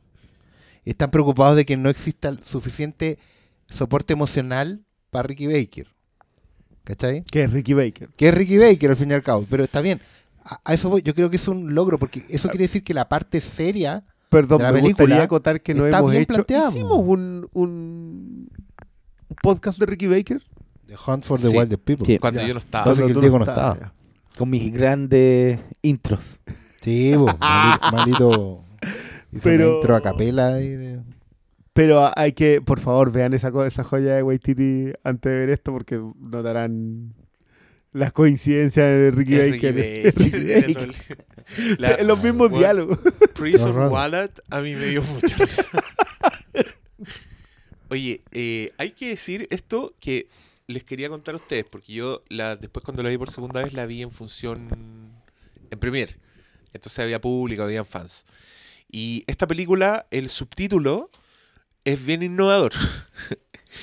Eh, los subtítulos de Deadpool eh, adaptan las tallas más que traducirlas. Entonces, por ejemplo, eh, en, algún, en una, alguna parte huevean con a Dave Matthews Band y lo subtitulan como Arjona. Ah, pero sí, pues, lo, lo de Chayanne.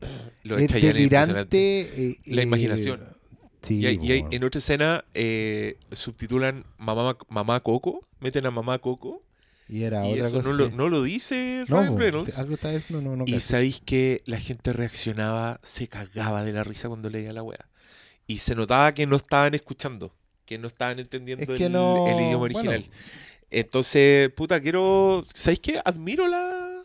Es que lo hemos, La lo hemos alabado acá. Cuando, Sí. cuando hablamos de la, de la versión doblada al español de ¿Y dónde está el piloto? Sí, Insisto, no es que estén a la altura, pero siguen el camino. Sí. Y, O sea, Si vamos a tener un referente en comedia así muy lejos, pero para allá vamos, eh, tiene que ser ese. Pero es que no solo en eso. Los Simpsons también, perdón, para Sí, idea. pues, los y Simpsons los lo las primeras O temporadas de los Trek, Simpsons. acuerden Trek que estaba como, hice la su carita. Con Ah, agua jabón. sí, y, y- po. y había muchas cosas Y eh, pone sus muñecos. convertidas a nuestra cultura. Pero la idea de, de convertir subtítulos, eh, ¿cachai? Que es súper eh, exitosa para conectar con la audiencia. Yo siempre me acuerdo de una experiencia que me pasó. Yo estaba en la playa con un amigo y fuimos a rentar como una película a un videoclub así de playa. Era Bad Boys 2.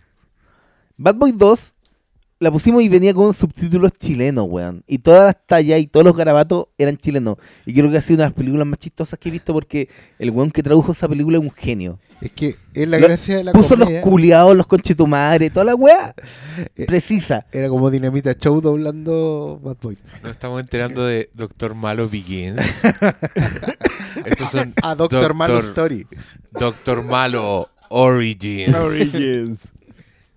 Pero sabes que yo, yo no tuve mucho problema con eso. Yo también con- concuerdo No, con Salas de yo- que, de que O el- sea, mira, no, a mí me de que, pasó el, que este- el origen de esto en el doblaje.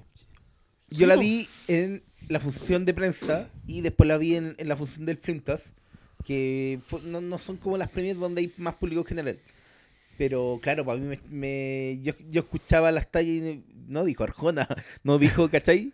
Y como claro, a mí me sacaba un poquito de la talla y no conectaba tanto, pero entiendo que si la gente está, no sé cómo será esta película doblada, pero si tira la talla de Mamá Coco doblada, Doblada de funcionar Es que igual, igual, digamos lo que aquí puede funcionar y en este caso funciona particularmente porque es una comedia absurda.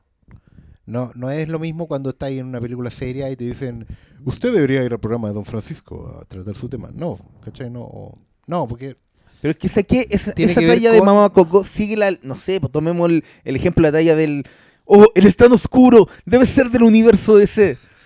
Esa hueá está en el trailer, Sí. pero es una gran talla. Sí. Y rompe la cuarta pared y te, No, y, y te Pero une ya- pero ya te la une la con lo, de, final, con lo de Patrick Stewart y James McAvoy. po. Sí, sí, en la primera funcionaba hecho, y hacer increíble el eso de- chiste sobre el chiste que funcionó en la primera, y, y- abriendo la puerta y viendo lo que Oh. están adentro. Eh, es ¿Podemos, decir Ya esas cosas? estamos en ¿Podemos, ¿Estamos en spoiler? Dime que vamos a tener spoiler. No, no estamos en spoilers. Weón, llevamos como una hora y media. Está bien, po. Yo Ya habría terminado Deadpool. íbamos a hablar 20 minutos de Claro. Pero oye, de verdad, es que yo creo que es una película que le podéis dar vueltas por el otro lado, por lo bien hecha que está. Si no, acá no tiene que ver muy bien con. O sea, el resultado es La vaya a pasar chancho, o sea, eso Ya, seguro. Hagamos, hagamos una pasita, pasada rapidito con spoilers. Con spoilers, ya. Spoilers a partir de ahora, ya. Hablemos de eh, el, la. No, el gran calma, calma. aporte- No, no, no puso la música, o ya la Sí, puso. la- la- Bueno, igual, igual, igual, igual, igual estuve tartamudeando, así que tuvieron a, a- a- harto tiempo de poner pa' pausa a los jeje, jeje, jeje amigos. Em, gracias Ryan Reynolds por el gran aporte a la humanidad de haberte agarrado el huevo tú solo en las escenas post crédito. Creo que muchas gracias.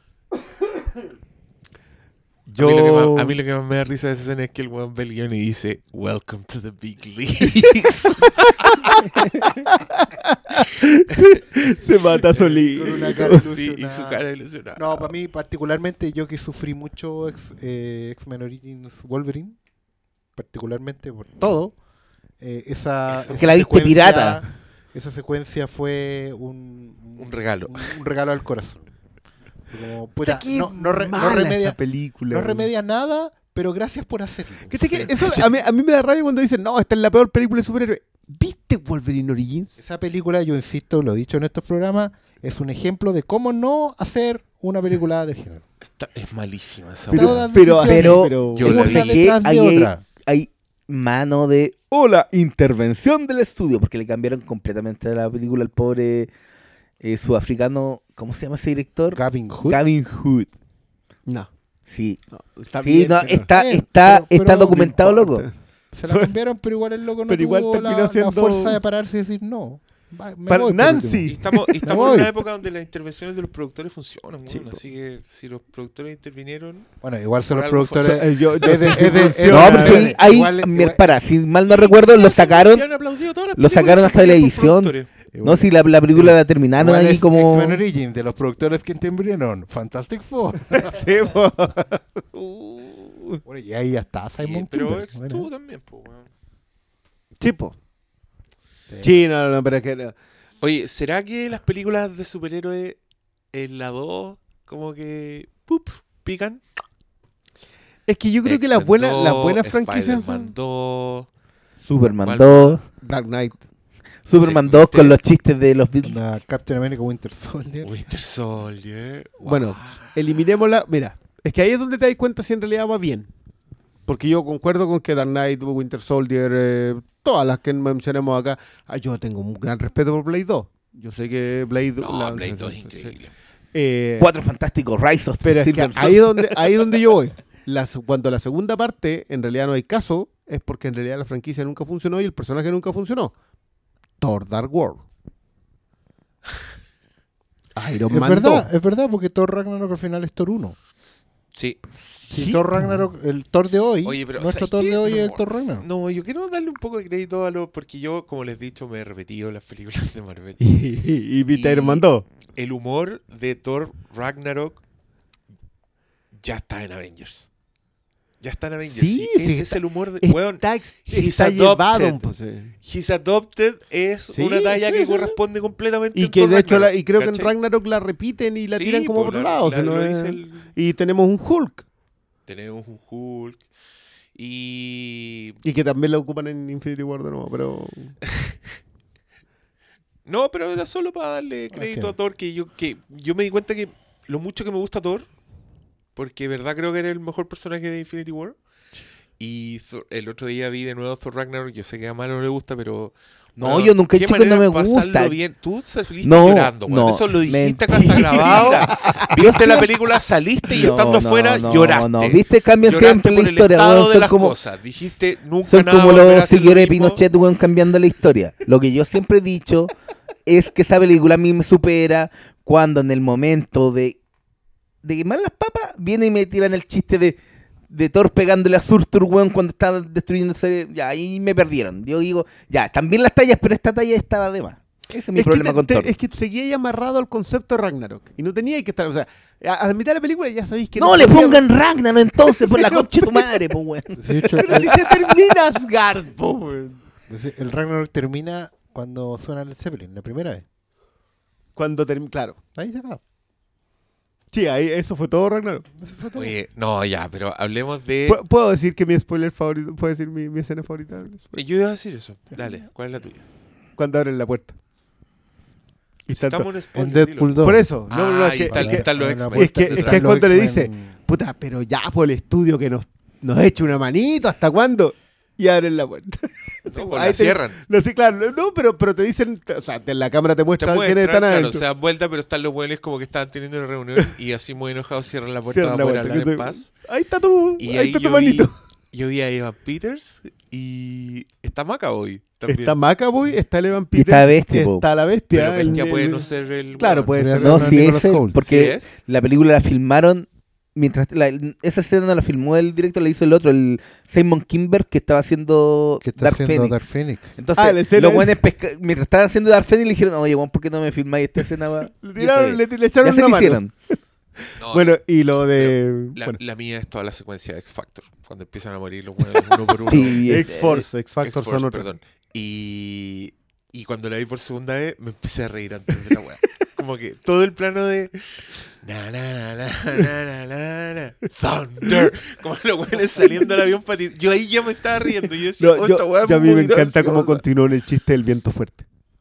Ah, sí. yo pues, adoro cuando esos chistes que empiezan así como una semillita la van cultivando, la van cultivando. No, y, y el de Black Tom también era muy el de, gracioso. uy, el de Black Tom, con- qué Cuando bueno ese con Black Tom. weón, racista de mierda.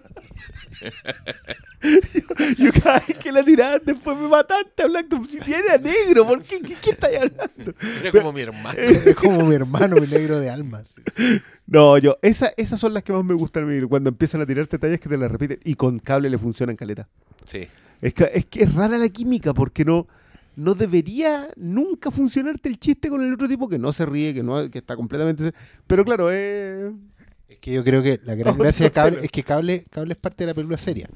Y de hecho, la adaptación de Cable es al calco. Es exactamente igual. O sea, está el brillito del ojo, la- las apretadas de dientes portada lisa. claro, que Hope sea la Todo- hija y eso, esos son detalles en realidad, como que el futuro pero- no pero corresponde. la, ni- la adaptación de Cable es lo mismo. sí, el- el- la esencia del personaje Exactamente está. igual. Entonces, mantenerlo fiel a eso. No haber cedido en ese aspecto es lo que termina dando tanta risa, porque al final es lo mismo que cuando Deadpool anda por los cómics de Marvel. Y de hecho, la secuencia de, de créditos cuando viaja por el tiempo es una serie completa de Deadpool de la revista Sí, po, eh, que le gustan tanto. eh. Deadpool, Deadpool destroys the el Marvel universo. Marvel, po, es lo mismo. Van viajando por el tiempo arreglando las cosas y... Arreglando las cosas para Ryan Reynolds. Ah, claro, claro.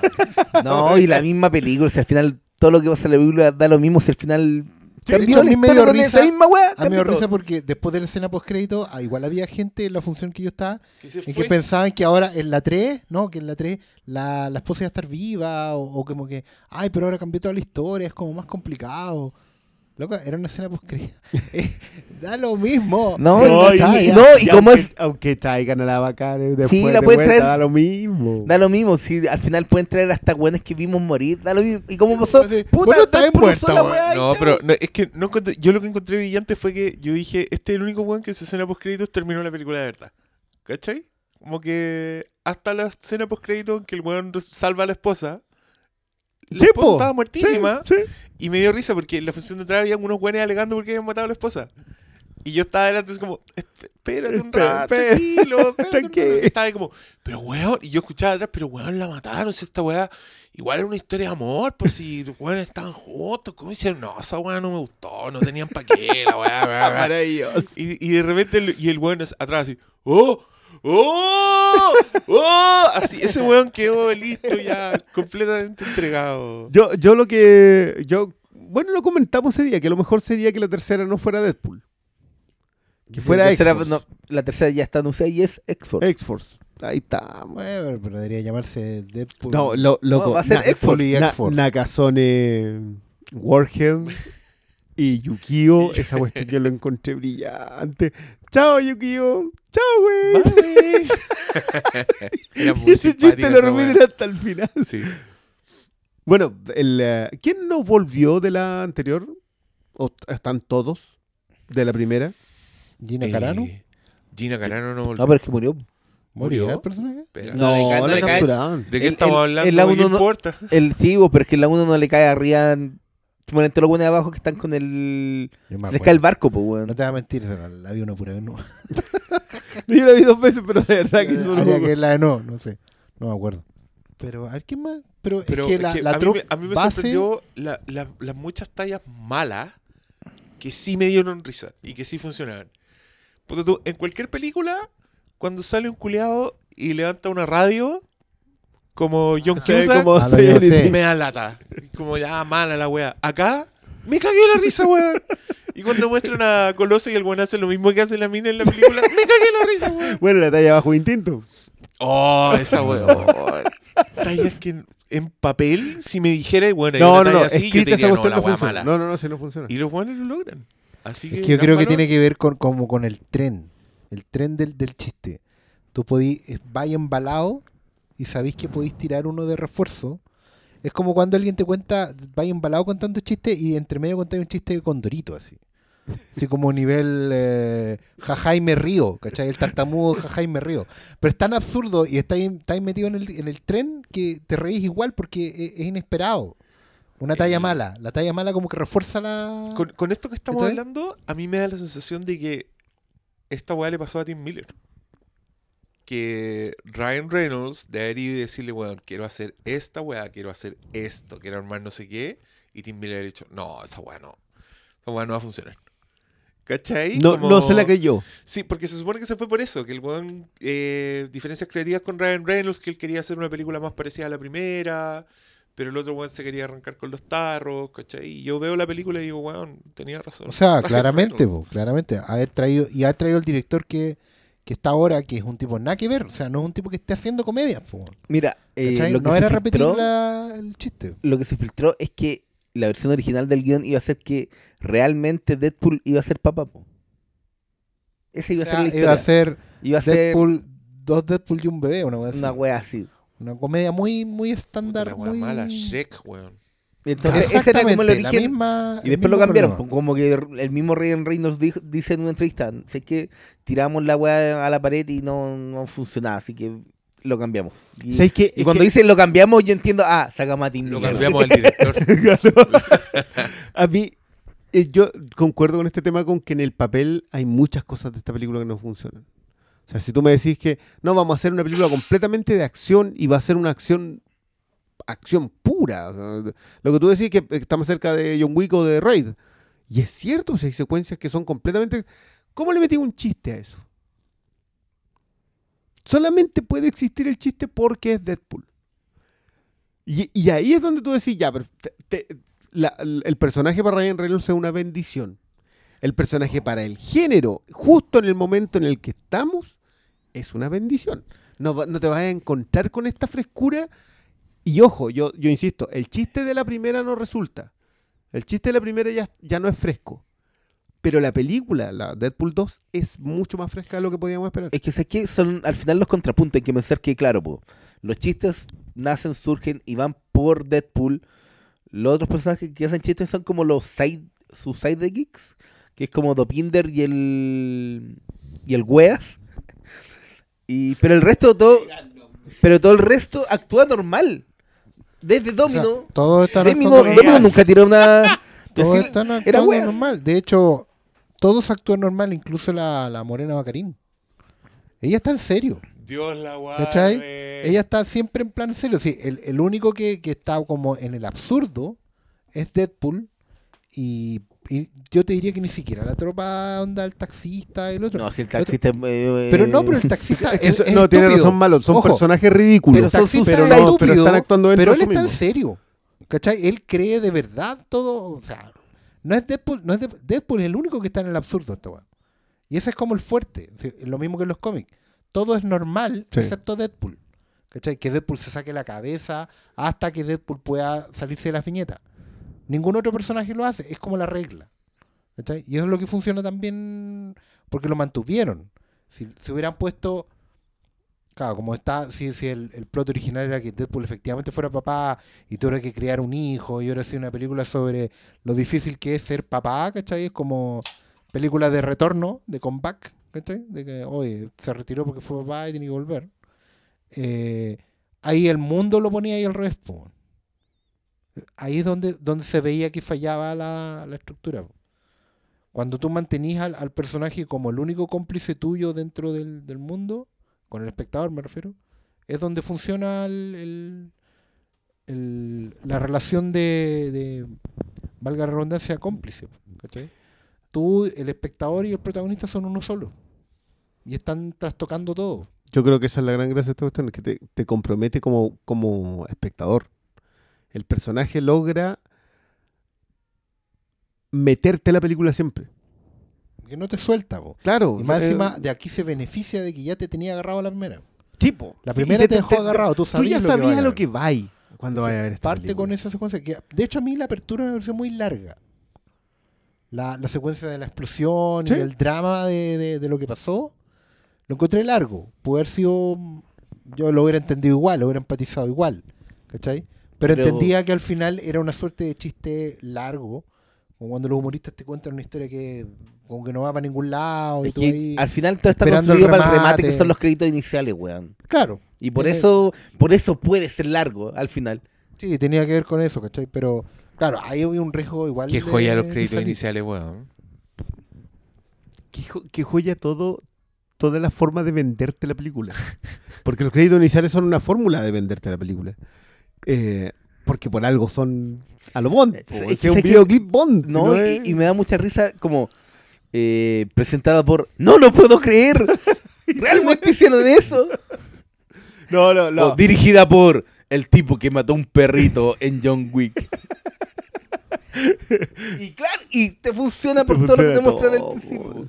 Y es porque yo, bueno, en, en, en mi crítica dije que no era el superhéroe que, que merecemos, el superhéroe que necesitamos. Porque es el weón que finalmente, de alguna ¿cacha la weá que te voy a decir? De alguna forma, igual te pega en la espalda. Igual te dice, yo sé que habéis venido a ver todas estas películas. Vos viniste a ver Logan, así que vamos a partir. con- la primera weá va a ser un chiste de Logan. Te nombra weas que, tú, que a ti te hacen reír porque las reconocís nomás.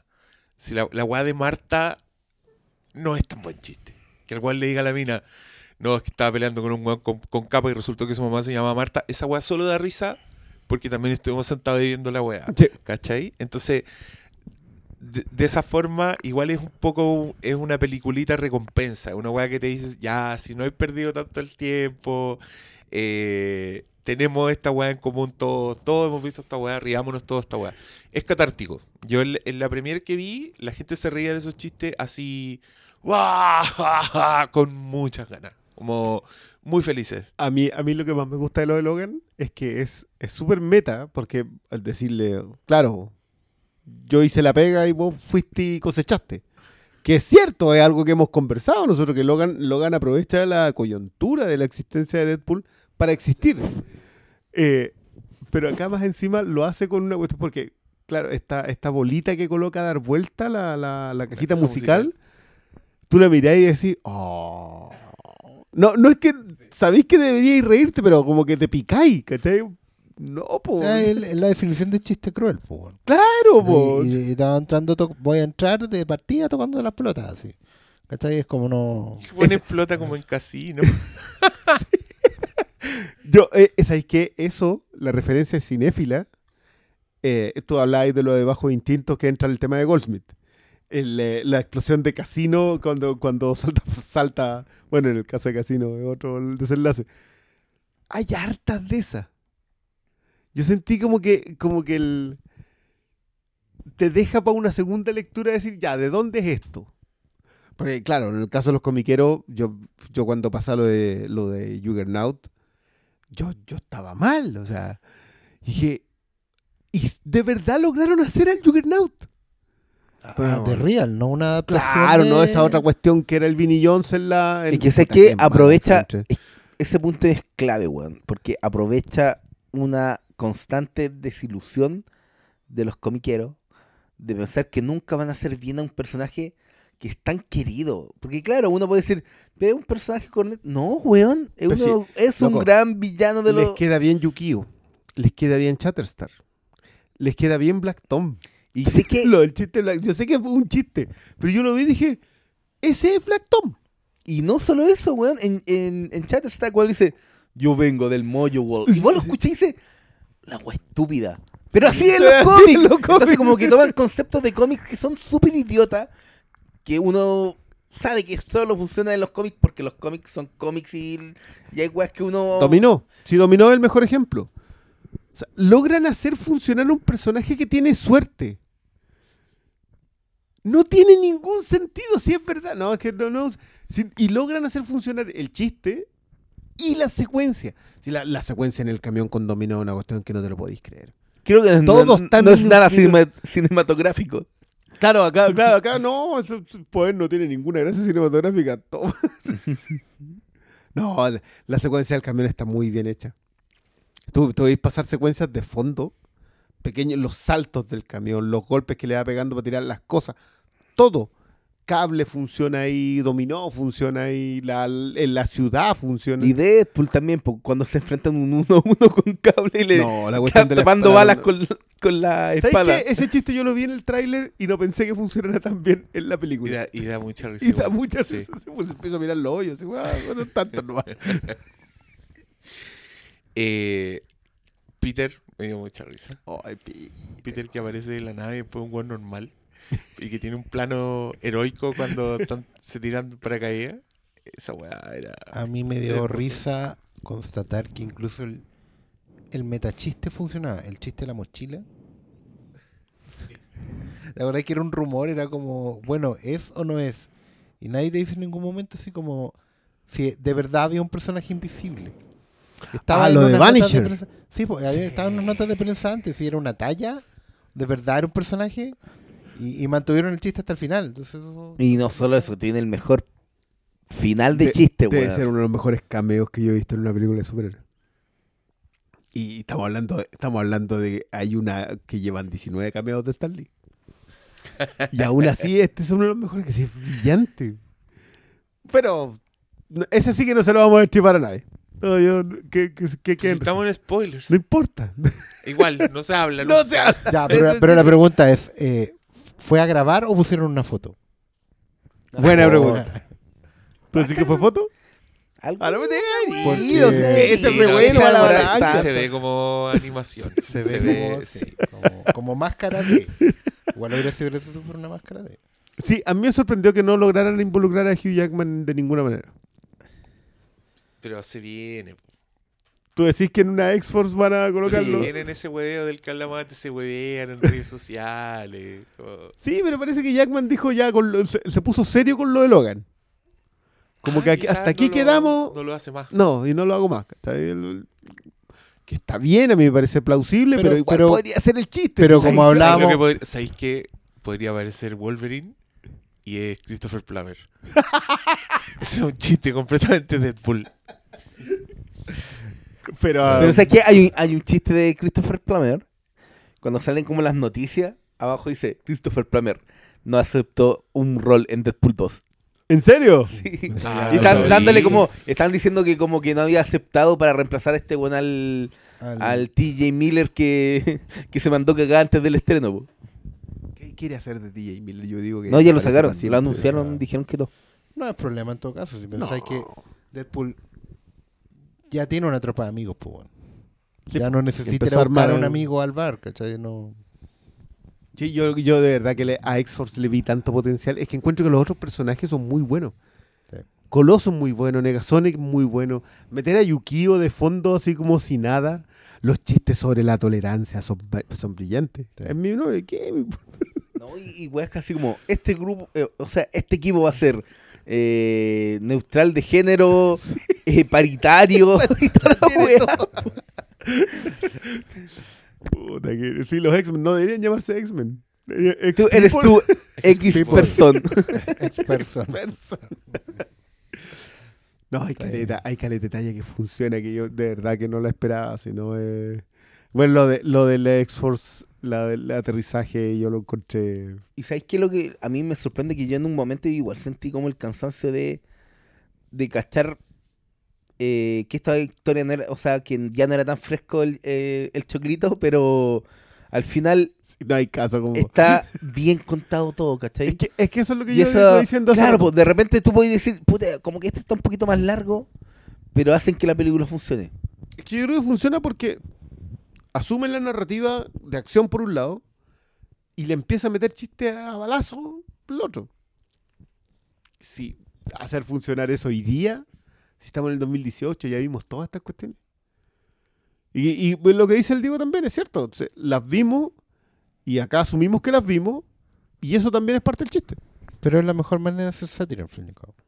Sí, es, es el equilibrio perfecto, no una pildorita de para matizar una, una, una cosa más grande que la vida, ¿cachai? No, es un- una cuestión que está 50-50, que es súper consciente de lo que es, no pretende ocultarlo nunca, ¿cachai? No es como que... No, pues efectivamente es una, es una sátira y, y se asume como tal, no es una comedia. Y sé que ¿Cachai? yo creo que No es el- al final lo importante, claro, se asume igual un poco rasca, un poco pobre, pero está bien actuada. Eh, no se ve pobre como... La, la primera igual costaba 50 millones y tampoco es que, que fuera cine B. Pero aquí se nota que está ya el estudio comprometido a, a darlo todo porque saben que, que se encontraron con un éxito que no esperaban. Pero ahora sí. Y Ahora ya. lo dejamos hasta acá. Así es. Sí, estamos. Adiós. Bueno.